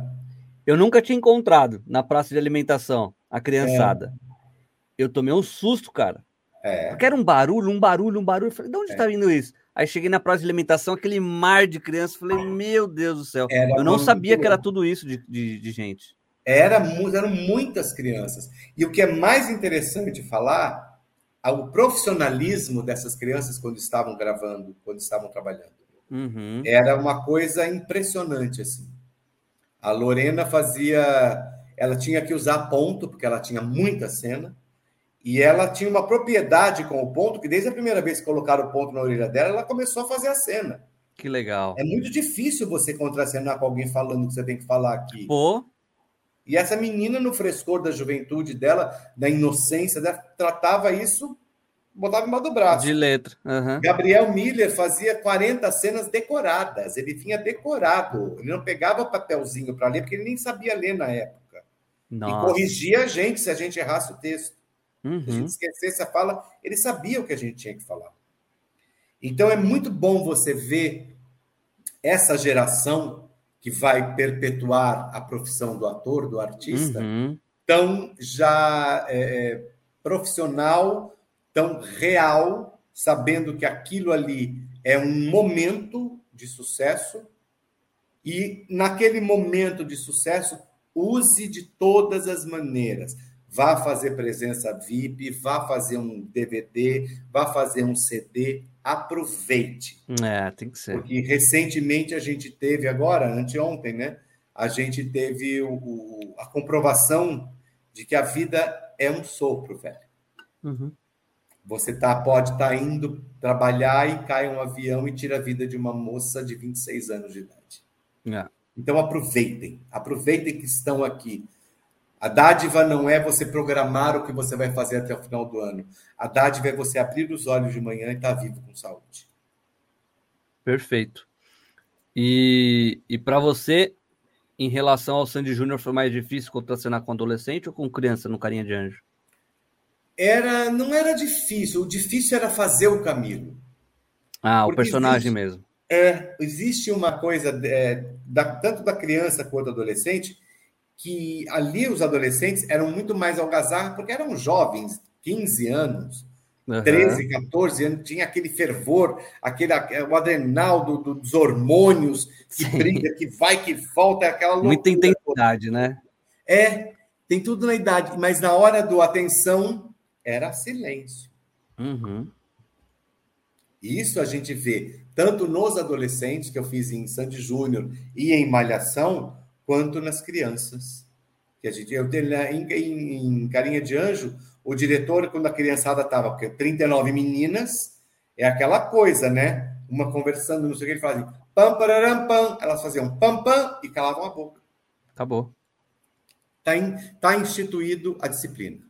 Uhum. sem você precisar gritar, falar, esbravejar, ameaçar, nada disso. Então, assim, o, o mais difícil em Sandy Júnior era fazer o Camilo mesmo. Camilo Uhum. não podia mostrar os dentes para rir, ele não podia levar a voz, ele não podia falar muito com gestos, ele tinha poucos gestos, que era o arrumar o óculos ou retirar o óculos para falar uma coisa muito séria de decisão tomada. Então, assim, tirou o óculos, acabou. Não tem mais argumento de adolescente da escola para tentar convencer aquele senhor. Ele era professor ou diretor? Agora Ele, ele era professor e virou diretor. Ah, história, então é isso. Eu fiquei é, nessa a história dúvida. dele é que ele perdeu mulher e filho no, no parto. Ah, tá. Ele era um atleta, ele jogava futebol e ele perdeu mulher e filho num parto. Então, ele, por conta da depressão que ele ficou, ele queria se dedicar à criança, ele queria. Então, ele foi fazer pedagogia. Tá. Fez Era pedagogia, história. era Uhum. professor e virou, estudou no, no SEMA, né? Fez é, escola no SEMA, estudou com- desde pequeno lá no SEMA e virou diretor daquela escola. Mas o que era legal nele é que mesmo esse drama, aquilo fez com que ele ficasse mais fechado. Mas em momento algum ele era é, amargurado, Ah, sim. Uhum. né? Que É, no eu- contraponto, quando eu fui fazer Malhação, o Matias era tudo que o Camilo não poderia ser. O Matias gritava, o Matias esbravejava, o Matias batia na né? mesa. É, o Matias Albuquerque. Aham. Ele tinha tudo isso. Tinha uma filha que ele não sabia, como também na época de Sandy Júnior, também o Camilo tinha um filho que ele que perdeu, mas ele acabou adotando uma criança que aparece na escola. Uhum. E a gente está falando do Galinha de Anjo. Hoje é. em dia a, a novela ela tá em catálogo né, no, no Netflix. Sim, rapaz, você sabe que isso foi uma coisa que pegou todo o elenco de surpresa. Ah, é? Eu achei que você já sabia, era isso que eu te perguntava. Não, nós não sabíamos que ia ser lançada em Netflix. Uhum. Tanto que ela foi lançada uma semana antes dela estrear na reprise no SBT. Ah, e tá, hoje e em dia ela é um dos top top 10, top 10, 10 top, sei lá como é que fala isso em inglês. É, tá entre os mais da, da Netflix. Uhum. Olha que loucura. E para você, assim, como que foi isso? Porque quando que acabou a Carinha de Anjo? 2017, 18? Dois, não, 2016, acho. 16. É, 2016, acho, mais ou menos. Então, depois de cinco anos, eles colocaram num... nada a ver, né? Pois é, e aí bota num, numa plataforma maravilhosa. E eu falei, gente, mas vai estrear agora na televisão? Como é que vai ser isso? As pessoas assistem a temporada no Netflix e assistem a Assistem novela. no SBT. É muito doido isso, quer dizer. E aí, assim, é prazeroso porque você vê que é um trabalho de equipe, desde a escritora, da, da produção, da, da, autora, do figurinista, do cenógrafo, do contra-regra, do, do cabo man, do diretor de estúdio, do, dos atores, da maquiagem, da caracterização. É um trabalho de equipe em que é. todo mundo estava. Aquilo que eu falei para você que meu pai me ensinou. Todo uhum. mundo vestiu a camisa. É. E no... quando você veste a camisa do time, velho, você tem que fazer gol. É, isso aí. E no SBT é muito familhão, né? A galera compra é. muita ideia de família, né? É a emissora mais família, assim, com quem eu já é. trabalhei. Já é a quinta novela que eu faço no SBT. É. Já fiz cinco novelas lá, essa foi a quinta. E desde a primeira, que era a Pérola Negra, até hoje, não mudou o esquema de tratar a gente como igual. Hum, é. Não tem superstar numa novela. E o pessoal é muito feliz mesmo. Eu tinha muito, essa impressão. Né? Muito, muito, muito, muito. Não que nas outras, na Record não seja, na Globo não seja, mas o SBT tem isso como mote dela. E, o tratamento com a gente é igual, eu acho que nem o Silvio é, é, tratado como estrela. Ele tem lá o local onde ele guarda o carro, ele é o dono da porra toda. Então ele grava o programa dele três vezes por semana, ou duas vezes por semana, grava o mês inteiro, vai embora para Miami. Uhum. Tem as filhas dele que agora estão pegando o. o ah, ficou para elas, né? É, vai ficar para as filhas, graças a Deus, né? Uhum. Vai ficar para elas lá. Mas desde Pérola Negra até hoje, o um tratamento com a gente sempre foi o mesmo de igualdade. É, é isso mesmo. A, a primeiro, meu primeiro dia no SBT eu tive essa impressão. Não é? É muito louco. E eu falei, meu, isso aqui não pode ser real. Não e dá, Todas as pessoas, todas as pessoas, parece que você está vivendo num mundo de fantasia mesmo. Exatamente, exatamente. É. Porque todo mundo é tratado igual. É. Não tem ah, é, ó, é a protagonista, cuidado. Todo mundo é não. é tratado igual e todo mundo trata o outro igual. Também, né? Exatamente. Ah. Porque você trata como, se, como te tratam. É se me isso. colocam um pedestal e eu achar que eu sou sofreu, que eu sou um troféu, fudeu, velho. Uhum. Fudeu. É a Tem gentileza que, que vai gerar gentileza mesmo, não adianta. É, é bem por aí. É bem por aí. É isso. Vamos ler algumas coisinhas do pessoal que vai Bora. mandando aqui, Vamos lá. Vamos lá. Vamos ver aqui. É... A Carolina falou assim, ó. Só deixa eu tirar. Claro. Este daqui, ó.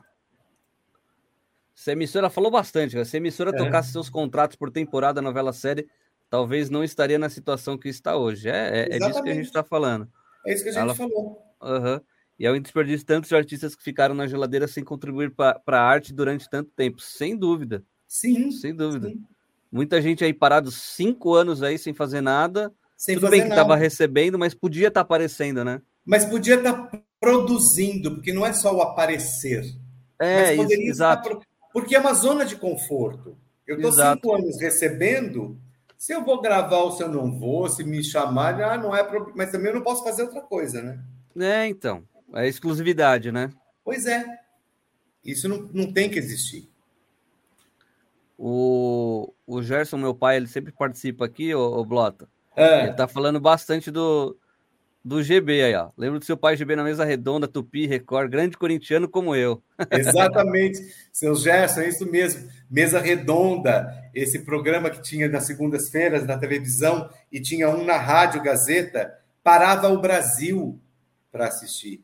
Eu é. lembro que os motoristas de táxi ao meio-dia, eles não andavam de táxi porque escutavam papai, o Zé Italiano, todos eles ali, o Perão de Castro, era um time de, de, de, de jornalistas esportivos que se respeitavam muito, uhum. brigavam bastante, é. cada um tinha a sua opinião, mas eram amigos e se respeitavam.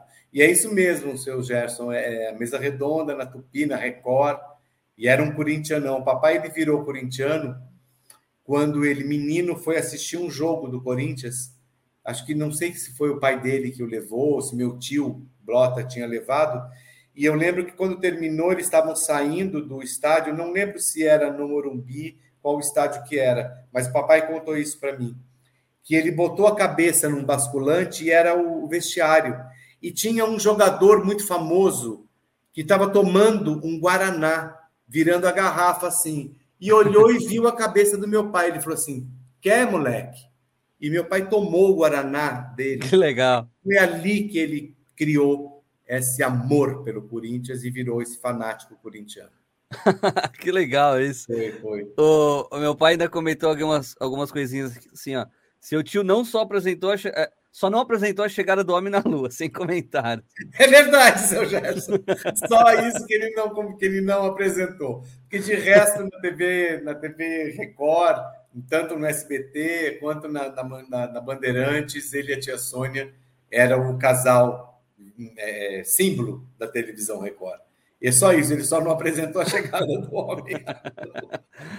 ele perguntou para você aqui, ó, o que você hum. acha da polêmica atual Lei Rouanet? Você quer falar Eu acho disso? que a lei, a lei Rouanet, assim, é bom esclarecer para as pessoas, não é uma lei que a gente pega dinheiro do governo, tá? Uhum. É uma lei que o governo fez, aonde pessoas, empresários e, e que vão patrocinar ficam isentos de impostos. Isso, Isso volta para a empresa, né?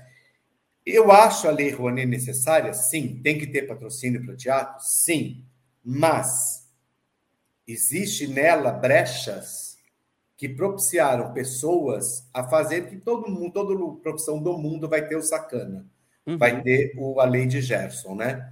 Que vai usar. Que não é o meu dinheiro... pai, né? Não, que não é o seu pai. Que vai usar a, a, aquele dinheiro para se fazer na vida. Sim.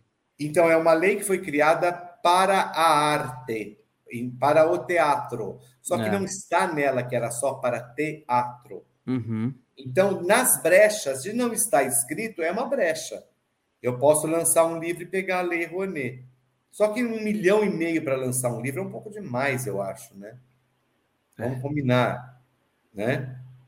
Você tem que pagar quem? A mim, a editora que vai me pagar quando a venda do livro for feita e quem vai lançar. E acabou aí. Sim. Posso até estar falando merda, se tiver, me, me, me corrijam. E eu realmente, a, a, classe artística vai querer me matar agora. Eu não entendo que, uma, que um espetáculo patrocinado por uma lei Rouanet, com patrocínios que tem de bancos ou de empresas que deem o dinheiro, cobrem um ingresso tão caro. Se você tem um espetáculo onde eu recebo por mês, indiferente se vai ter público ou não, uhum. esse ingresso não pode custar 250 reais, 180 reais. Tem muita coisa que já foi paga. Tem que se cobrar o ingresso, porque a manutenção do teatro não sai da lei Rouanet. Mas desculpa perguntar, que ingresso que é esse de 180 reais? Musical. Musical custa tudo isso? Tem, tem musicais que, dependendo do setor do teatro, é e isso não é uma coisa da produção ah, da peça, entendi, dependendo é do, do setor. teatro. Entendi. Dependendo do setor, filas A até a fila F. Perfeito, custa, perfeito. Vamos supor, dependendo do musical, 200 reais. Tá, da perfeito, F, não sei o que, 180. Entendi. E vai indo, quanto mais para trás, menos você mais barato. menos você paga. Isso. Eu não acho que deveria se cobrar 200 reais o ingresso de um espetáculo que foi patrocinado por uma lei Rouanet. É custoso um espetáculo em cartaz, você pode ver, musical fica em cartaz quatro meses, que é o máximo que ele consegue sobreviver. Uhum. Mas, assim, não é uma norma da produção cobrar este, é do teatro. Mas essa peste passa para nós, artistas. Entendi. Então a gente recebe essa peste. Acho a Lei Rouanet necessária, acho o PROAC necessário. Mas para vamos abrir e, e deixar claro para quem se destina aquela lei. Perfeito. É... Ô, Blota, antes Hum. da gente encerrar aqui, É, eu sempre faço sempre as mesmas perguntinhas finais aqui para os convidados. E aí você me responde na lata o que, que você é, tem de opinião, o que, que você acha, e a gente discorre ou não, a gente vai, vai vendo Tá conforme bom, você vai, bom. vai respondendo, beleza? beleza. O maior auge da sua vida ou da sua carreira? Sandy Júnior, Sem sombra de dúvida, né? sem sombra de dúvida. Sem sombra de dúvida. Eu não conseguia andar nas ruas. Não, não conseguia. Eu fui assistir o show deles no teatro, no, no Olímpia, lá na, na, na Pompeia, e comprei ingresso e fui assistir e sentei numa mesa na pista. Veio um mar de gente, o segurança deles vieram me puxar, me pegou por aqui, falou: vem, Blota, vem, e me levou lá para o camarote, onde estava a família, onde estava o Uhum. elenco. Porque eu não, não é que eu não ia conseguir assistir, não ia conseguir começar o espetáculo. Caramba. Era bem isso, assim. E é muito louco, né? É muito E- louco. E você, você lembra que naquela época você é, não era, vamos dizer assim, não era um dos personagens principais, vai? Não, não era personagem principal. Mas o Camilo, foi dito isso para mim pelo Silvestrini. Um dia que ele chegou para mim, acho que no meio da segunda temporada, ele falou assim: Você tem consciência de que o Camilo é o pai do Brasil? Caramba. Eu olhei para ele e fiz assim: Não, como assim? Ele falou assim: Você não tem noção como o seu personagem é querido. Nas pesquisas que a Globo faz de Ibope, Que ele legal. é citado sempre. É assim: Sandy, Júnior, Pati, Basílio, Paulinho, Camilo. Que Camilo. fudido, que fudido. E aí ele virou e falou assim: Você tem consciência que existe a, a, a Regina Duarte, namoradinha do Brasil, e tem o Blota Filho, que é o pai do Brasil? Todo mundo quer ter um pai, um diretor como você. Eu falei, como eu não, como, como escrever. Ele falou assim: não, não é só o texto, é como você faz ele. A doçura que você faz ele. É, era muito legal mesmo. Era muito legal. Era muito legal. E a pior fase da sua vida? Quando eu estou desempregado, eu fiquei cinco anos sem trabalhar, Uhum. fazendo pouquíssimas coisas em teatro empresarial. É, cheguei a não ter dinheiro para comprar comida. Passei 15 dias comendo pão. Eu só tinha dinheiro para comprar pão. Então eu comprava na segunda-feira 10 pãezinhos e aquilo era o meu café, meu almoço e o meu jantar. A gente tá falando de que ano? Nós estamos falando de 2000 e alguma coisa, 2001, por aí. 2002. Meu pai tinha acabado, não, depois de Caminho das Índias. Foi depois que meu pai faleceu, depois de 2000, não, 2010, por aí. Uhum. Eu fiquei cinco anos sem atuar. Fazendo teatro, e o teatro não te paga tanto quanto uma televisão, a ponto de você. O que eu recebia dava para pagar as contas. O plano de saúde, o telefone, ah, o, o plano de saúde, ah. o telefone, a internet, Internet, para trabalhar, televisão, luz, água, acabou. eh, IPTU, e sobrava muito pouco. Então eu tinha que comprar, eu comprava pão. Ou paga as contas para sobreviver, ou compra Ou comida comida. e, e fica na rua. e fica na rua. Mas é, a pior parte é essa, é quando a gente não está trabalhando, É. quando a gente não está exercendo essa, esse sacerdócio que é ser um artista no Brasil. Eu não sei lá fora como é que eles são, mas aqui para mim é, é isso, é quando você não não é chamado para fazer nada e você tem que se lembrar todo ano, cinco vezes, doze vezes por ano, você tem que se fazer lembrar Tem que ter É um network legal, né? Aquela coisa chata de manda e-mail, ligue, pergunta e fala e vai. É muito, é muito chato, essa parte é muito chata. Uhum. Você tem algum sonho que você ainda não realizou, Blota? E para Disneylândia, É mesmo? eu tenho certeza, eu sou muito retardado, tá? Eu tenho, eu sou retardado. Estou com 61 anos, mas para mim acho que eu tenho Um. Eu tenho certeza que a hora que eu conseguir ir para a Disneylândia, eu vou entrar naquele portão e vou cair no chão chorando. Porque a referência de desenho animado, principalmente da Pixar e da, da, da, do Walt Disney, é o que muitas vezes eu faço os meus personagens. Eu fiz eu, é, meu primeiro filme, meu primeiro longa-metragem, eu fiz agora em junho deste ano, aqui em Brotas. Chama O Gato Galáctico e o Acampamento Intergaláctico. Uhum. Em que eu faço um ET que é uma criança de 300 e não sei quantos anos. Só que no planeta dele ele tem 10. Tá, e faço legal. o vilão, e faço o vilão, contracendo comigo de muitas vezes. E eu me baseei, a risada deste ET é a risada do Pateta. Que legal. É. A, o jeito dele falar com as crianças, aquela coisa espivitada de toda criança de 10 anos tem, de achar tudo muito legal e não sei o quê, é o Mickey. O vilão é o tio Patinhas.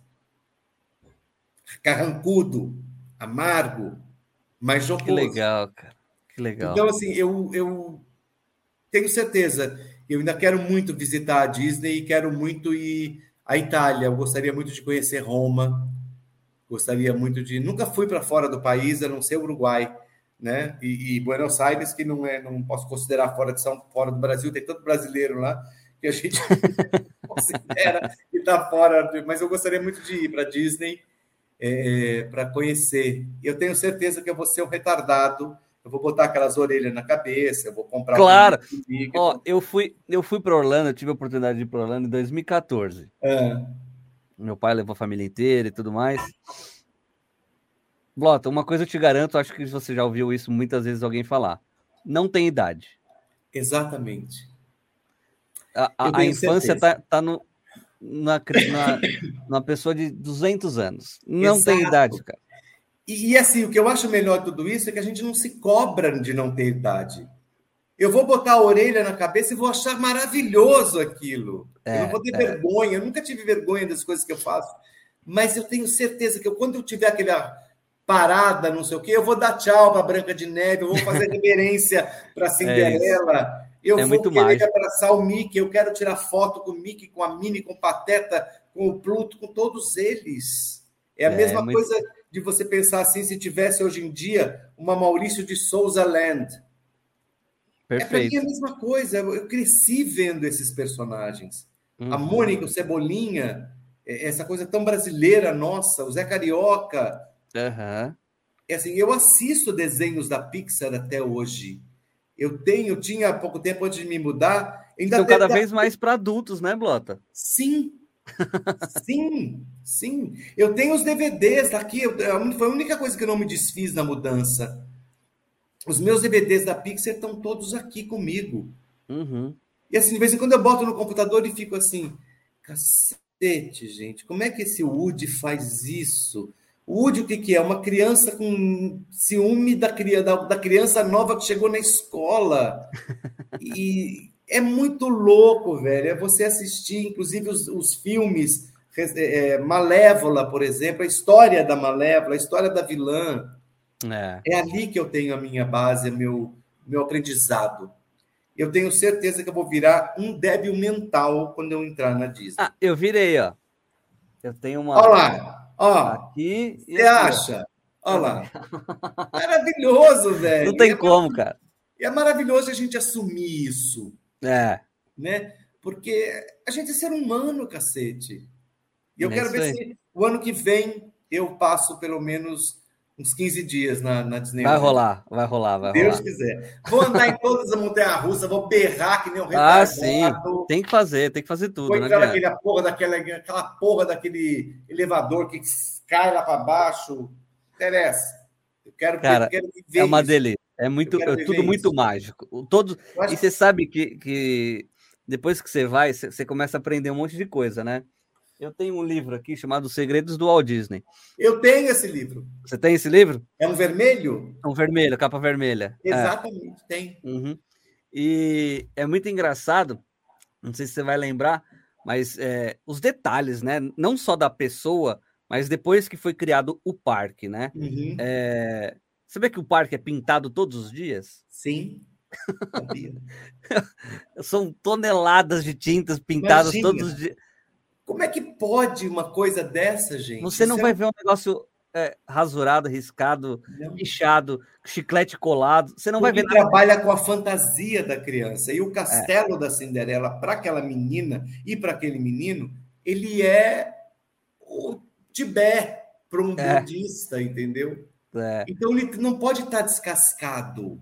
as cidades cenográficas que você vê assim, lá, é, você tenta colocar a cabeça assim atrás para ver se, tem, se é uma tapadeira. É uma tapadeira. É. Mas. Não Para a parece. gente não é da Não é uma tapadeira. Não é uma tapadeira. É aquela coisa, eu sei que eu vou andar naquela porra daquele barco do Mogli e vai ter um elefante que é boneco, mas aquilo é um elefante para mim, caralho. É, é isso aí. É muito Ele, louco. o Walt Disney e, e essas pessoas que trabalham, Maurício de Souza, eles trabalham com a imaginação da criança. E nós já fomos crianças, e o adulto, quando a gente cresce, acho que a pior parte de crescer é quando a gente eh, começa a matar a criança que a gente tem aqui dentro. Perfeito. Eu sou uma eterna criança. Eu também. Eu acredito em Papai Noel. Eu gosto de acreditar em Papai Noel. Eu lembro que a primeira vez que eu vi, eu lembro que na minha época a gente dormia, eu, meu irmão no mesmo quarto, minhas irmãs, e o papai e a mamãe muito sofridamente compravam os presentes e na noite do dia 24 botavam no pé da cama. Uhum. E eu lembro que uma noite eu acordei e vi o meu pai fazendo isso. A minha mente, naquela época, eu devia ter nove anos de idade, eu falei assim: caralho, meu pai é o Papai Noel. Não quebrou a minha fantasia. Que legal. Eu cara. acho que a gente não pode tirar de ninguém a inocência. Verdade. A Verdade. gente não tem que ser inocente, mas a gente tem que ter a inocência da criança. Perfeito. Blota, o que, que é uma incógnita para você que você já tentou buscar de resposta no mundo inteiro e, puta, não tenho resposta. Não, não sei o que, que é. O que, que é uma incógnita para A você? imbecilidade das pessoas, a a crueldade das pessoas, é você ter hoje em dia aparelhos que possam te propiciar um conforto maior dentro de um, um banco no celular e ter aquela pessoa maledicente que usa do sua, da sua boa fé para se dar bem. Eu fico pensando aonde querem chegar com isso. A agressividade e, e a violência nas ruas. Uhum. Eu vejo isso em programas da Atena, do, do Cidade Alerta. Eu vi hoje uma senhora saindo para botar o lixo, o bandido pegou e deu-lhe um soco, socou ela, socou ela para pegar um celular. Isso é uma incógnita para mim. Eu não consigo ver uma resposta. Porque, ao mesmo tempo que eu sei que existe a discrepância social para algumas pessoas, dentro dessa discrepância social, eu vejo casos de catadores de lixo que estão se formando em medicina, porque achavam livros e foram estudar ali e foram prestar o vestibular público e passaram, e estão se formando, são advogados. A incógnita para mim é assim, a maldade do ser humano. Eu não, não sei aonde quer chegar com isso. E aí tá cada vez pior, porque é, não vai acabar, a gente sabe. É Não. uma coisa que, que tá intrínseco no, no, no ser humano, que é pré-histórico, né? Não, não É, e é, e é mundial, não estou falando de Brasil. Não é só aqui, mundial. exato, exatamente.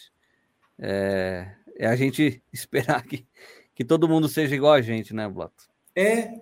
E são. Mas não vai dar. Mas não vai dar, todo- mas ninguém. infelizmente. Mas não vai dar. É. Isso é uma incógnita para mim. Por quê? Aonde você quer chegar com essa maldade, com a sua maledicência em ludibriar e foder a vida de alguém para eu me dar bem na vida, para eu ser Uhum. o, bambambam, bam, bam, porque eu sou o pausudo? Desculpa, cara. É, é bem por aí mesmo. É bem por aí mesmo. Blota, você falou que você não, não conhece fora do país, não conhece Estados Unidos. Não. Sabe ali em Nova York, onde tem a Times Square, onde tem Sim. todos aqueles telões gigantes que aparecem as Sim. propagandas e tudo mais? Sim. Imagina tá o Blota Filho lá dando um recado para o mundo. Qual que é esse recado que você daria? Nossa. Olhe para o lado. Tem gente que pode estar pior que você, mas não está reclamando, está agradecendo. Agradeça até o pior que você esteja passando, porque nada que é ruim dura para sempre. Olhe para o lado. Fudido. Tem alguma coisa que a gente não falou aqui no nosso bate-papo que você queria ter falado? Tem, assim, as pessoas que estão assistindo, não sei quantas são, não sei o quê, que é um prazer para a gente poder mostrar quem eu sou, porque as pessoas sabem quem eu posso ser na televisão. É muito difícil ter esse tipo de, de atitude de uma pessoa falar, entrevistar e deixar eu falar as merdas que eu falo. É o que eu mais quero. Que eu falo. E, e, é legal falar merda, entendeu? Eu não sou o dono da verdade. Eu sou um senhor de 60 anos de idade. Eu vivi um pouco mais que algumas pessoas. Você tem idade mas do meu pai, não faz de mim o dono da verdade. É verdade. Então, assim, muito obrigado. E que vocês, Nossa, é, que a partir dessa, desse velho aqui, entendam que a vida é um sopro. Quando a gente menos espera, a gente tem que devolver essa vida para quem nos emprestou esse corpo e essa vida, que é o grande Criador, que é Deus. Maravilha. Blota, obrigado Sim. mais uma vez. Adorei Sim. nosso bate-papo, adorei te conhecer. Assim, a gente não conversou tanto Sim. quanto eu gostaria de ter conversado com você quando a gente trabalhou lá no SBT. É. Mas, puta, você é uma pessoa incrível. Imagina, Desejo obrigado. tudo de bom e do melhor. Que novas oportunidades venham na sua vida. Que você Deus vá, quiser, contra... que você vá contracenar com o Tony Ramos e vá para Disney com ele. Nossa, imagina só. A Dani Calabresa, quando ela vai para Disney, eu assisto os vídeos dela, eu falo assim: eu quero viajar com essa menina para Disney, porque ela é a criança de cinco anos que eu quero ser quando eu chegar lá. É verdade, é verdade. Então, assim, obrigado eu pelo convite. É, tenho certeza Imagina. que a gente vai se cruzar muito ainda. Com certeza. Nessa, nessa nossa vida, nas emissoras ou fora de emissoras. É, Tomem cuidado com vocês, cuidem de vocês, das pessoas que Ótimo. estão do seu lado, com essa loucura que ainda a gente ainda está vivendo, que está começando agora, eu acho que a gente está começando a andar para um final que não vai ser o the end de, de filme, né? Da, de tudo. Mas respeitem-se. E, acima de tudo, respeite quem está do seu lado. Pode ser o seu vizinho, você pode até morar sozinho, mas tem o porteiro do seu prédio que pode estar precisando de alguma coisa. Então, assim, passa o seu álcool gel, usa a porra da máscara. Eu também odeio usar máscara, mas tem que usar. Não tem outro jeito. O remédio é, é amargo, é amargo, mas você tem que tomar. Então engole logo essa porra e não fica fazendo mimimi, não. É, é passageiro. Político não está nem aí para gente, a gente só interessa para a gente na época de eleição. Eles estão lá ganhando o dinheiro deles, cagando para nós, para minha opinião sobre eles. Eu não dou minha opinião sobre eles, eu não, não, não gasto os meus neurônios e o meu tempo para falar. Energia, deles. né? Perde eu muita não gasto energia. essa energia. Eu não, eles não estão nem aí para mim. Então, foda-se eles. É bem por aí mesmo. Obrigado mais uma vez, viu? Obrigado. Tão fofo, adorei. Imagina, querido, muito obrigado. Ó, eu deixei sua, suas redes, seu Instagram aqui, para quem estiver entrando agora ou for ver depois. Tá na descrição também, tá, pessoal? Então, obrigado, obrigado. vocês clicam no link aí, sigam o Blota. Blotinha, vi que você é conhecido como Blotinha, né? Blotinha, é. é. é. Eu, é, eu, era o GBzinho, porque eu era o filho do GB. Uhum. Eu, quando eu era pequeno, era o GBzinho. Depois que eu fiquei mais velho, virei o Blotinha.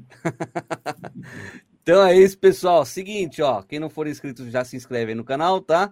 A gente precisa fazer esses merchanzinhos de começo e de fim, bota. Bora, bora fazer. É, é, a gente sobrevive disso.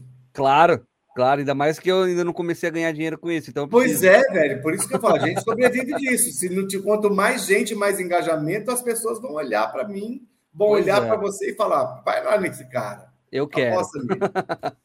então, ó, você gostou desse, nosso bate-papo aqui, deixa um like no vídeo, tá? O sininho para vocês clicarem, para vocês receberem as notificações sempre que um vídeo for para o ar, ou algum corte, ou começar a live um pouco atrasada, um pouquinho mais cedo, você vai receber a notificação no seu celular aí, ou no seu dispositivo, qualquer lugar que você for assistir, tá? E aí você entra aqui com a gente e não perde nada. Lembrando também, esse episódio de hoje, ele vai ao ar amanhã no Spotify, então apenas para a plataforma de áudio. Quem não gosta de assistir, ou quem não tem tempo para assistir, mas tem tempo para ouvir fazendo uma faxina, lavando uma louça, é, pegando no trânsito. Tem o nosso, a nossa plataforma aí para vocês. Tá lá o Pendelcast no Spotify. Seis da manhã amanhã esse, esse bate-papo vai estar tá lá. É, falei, mas. Deixa eu ver.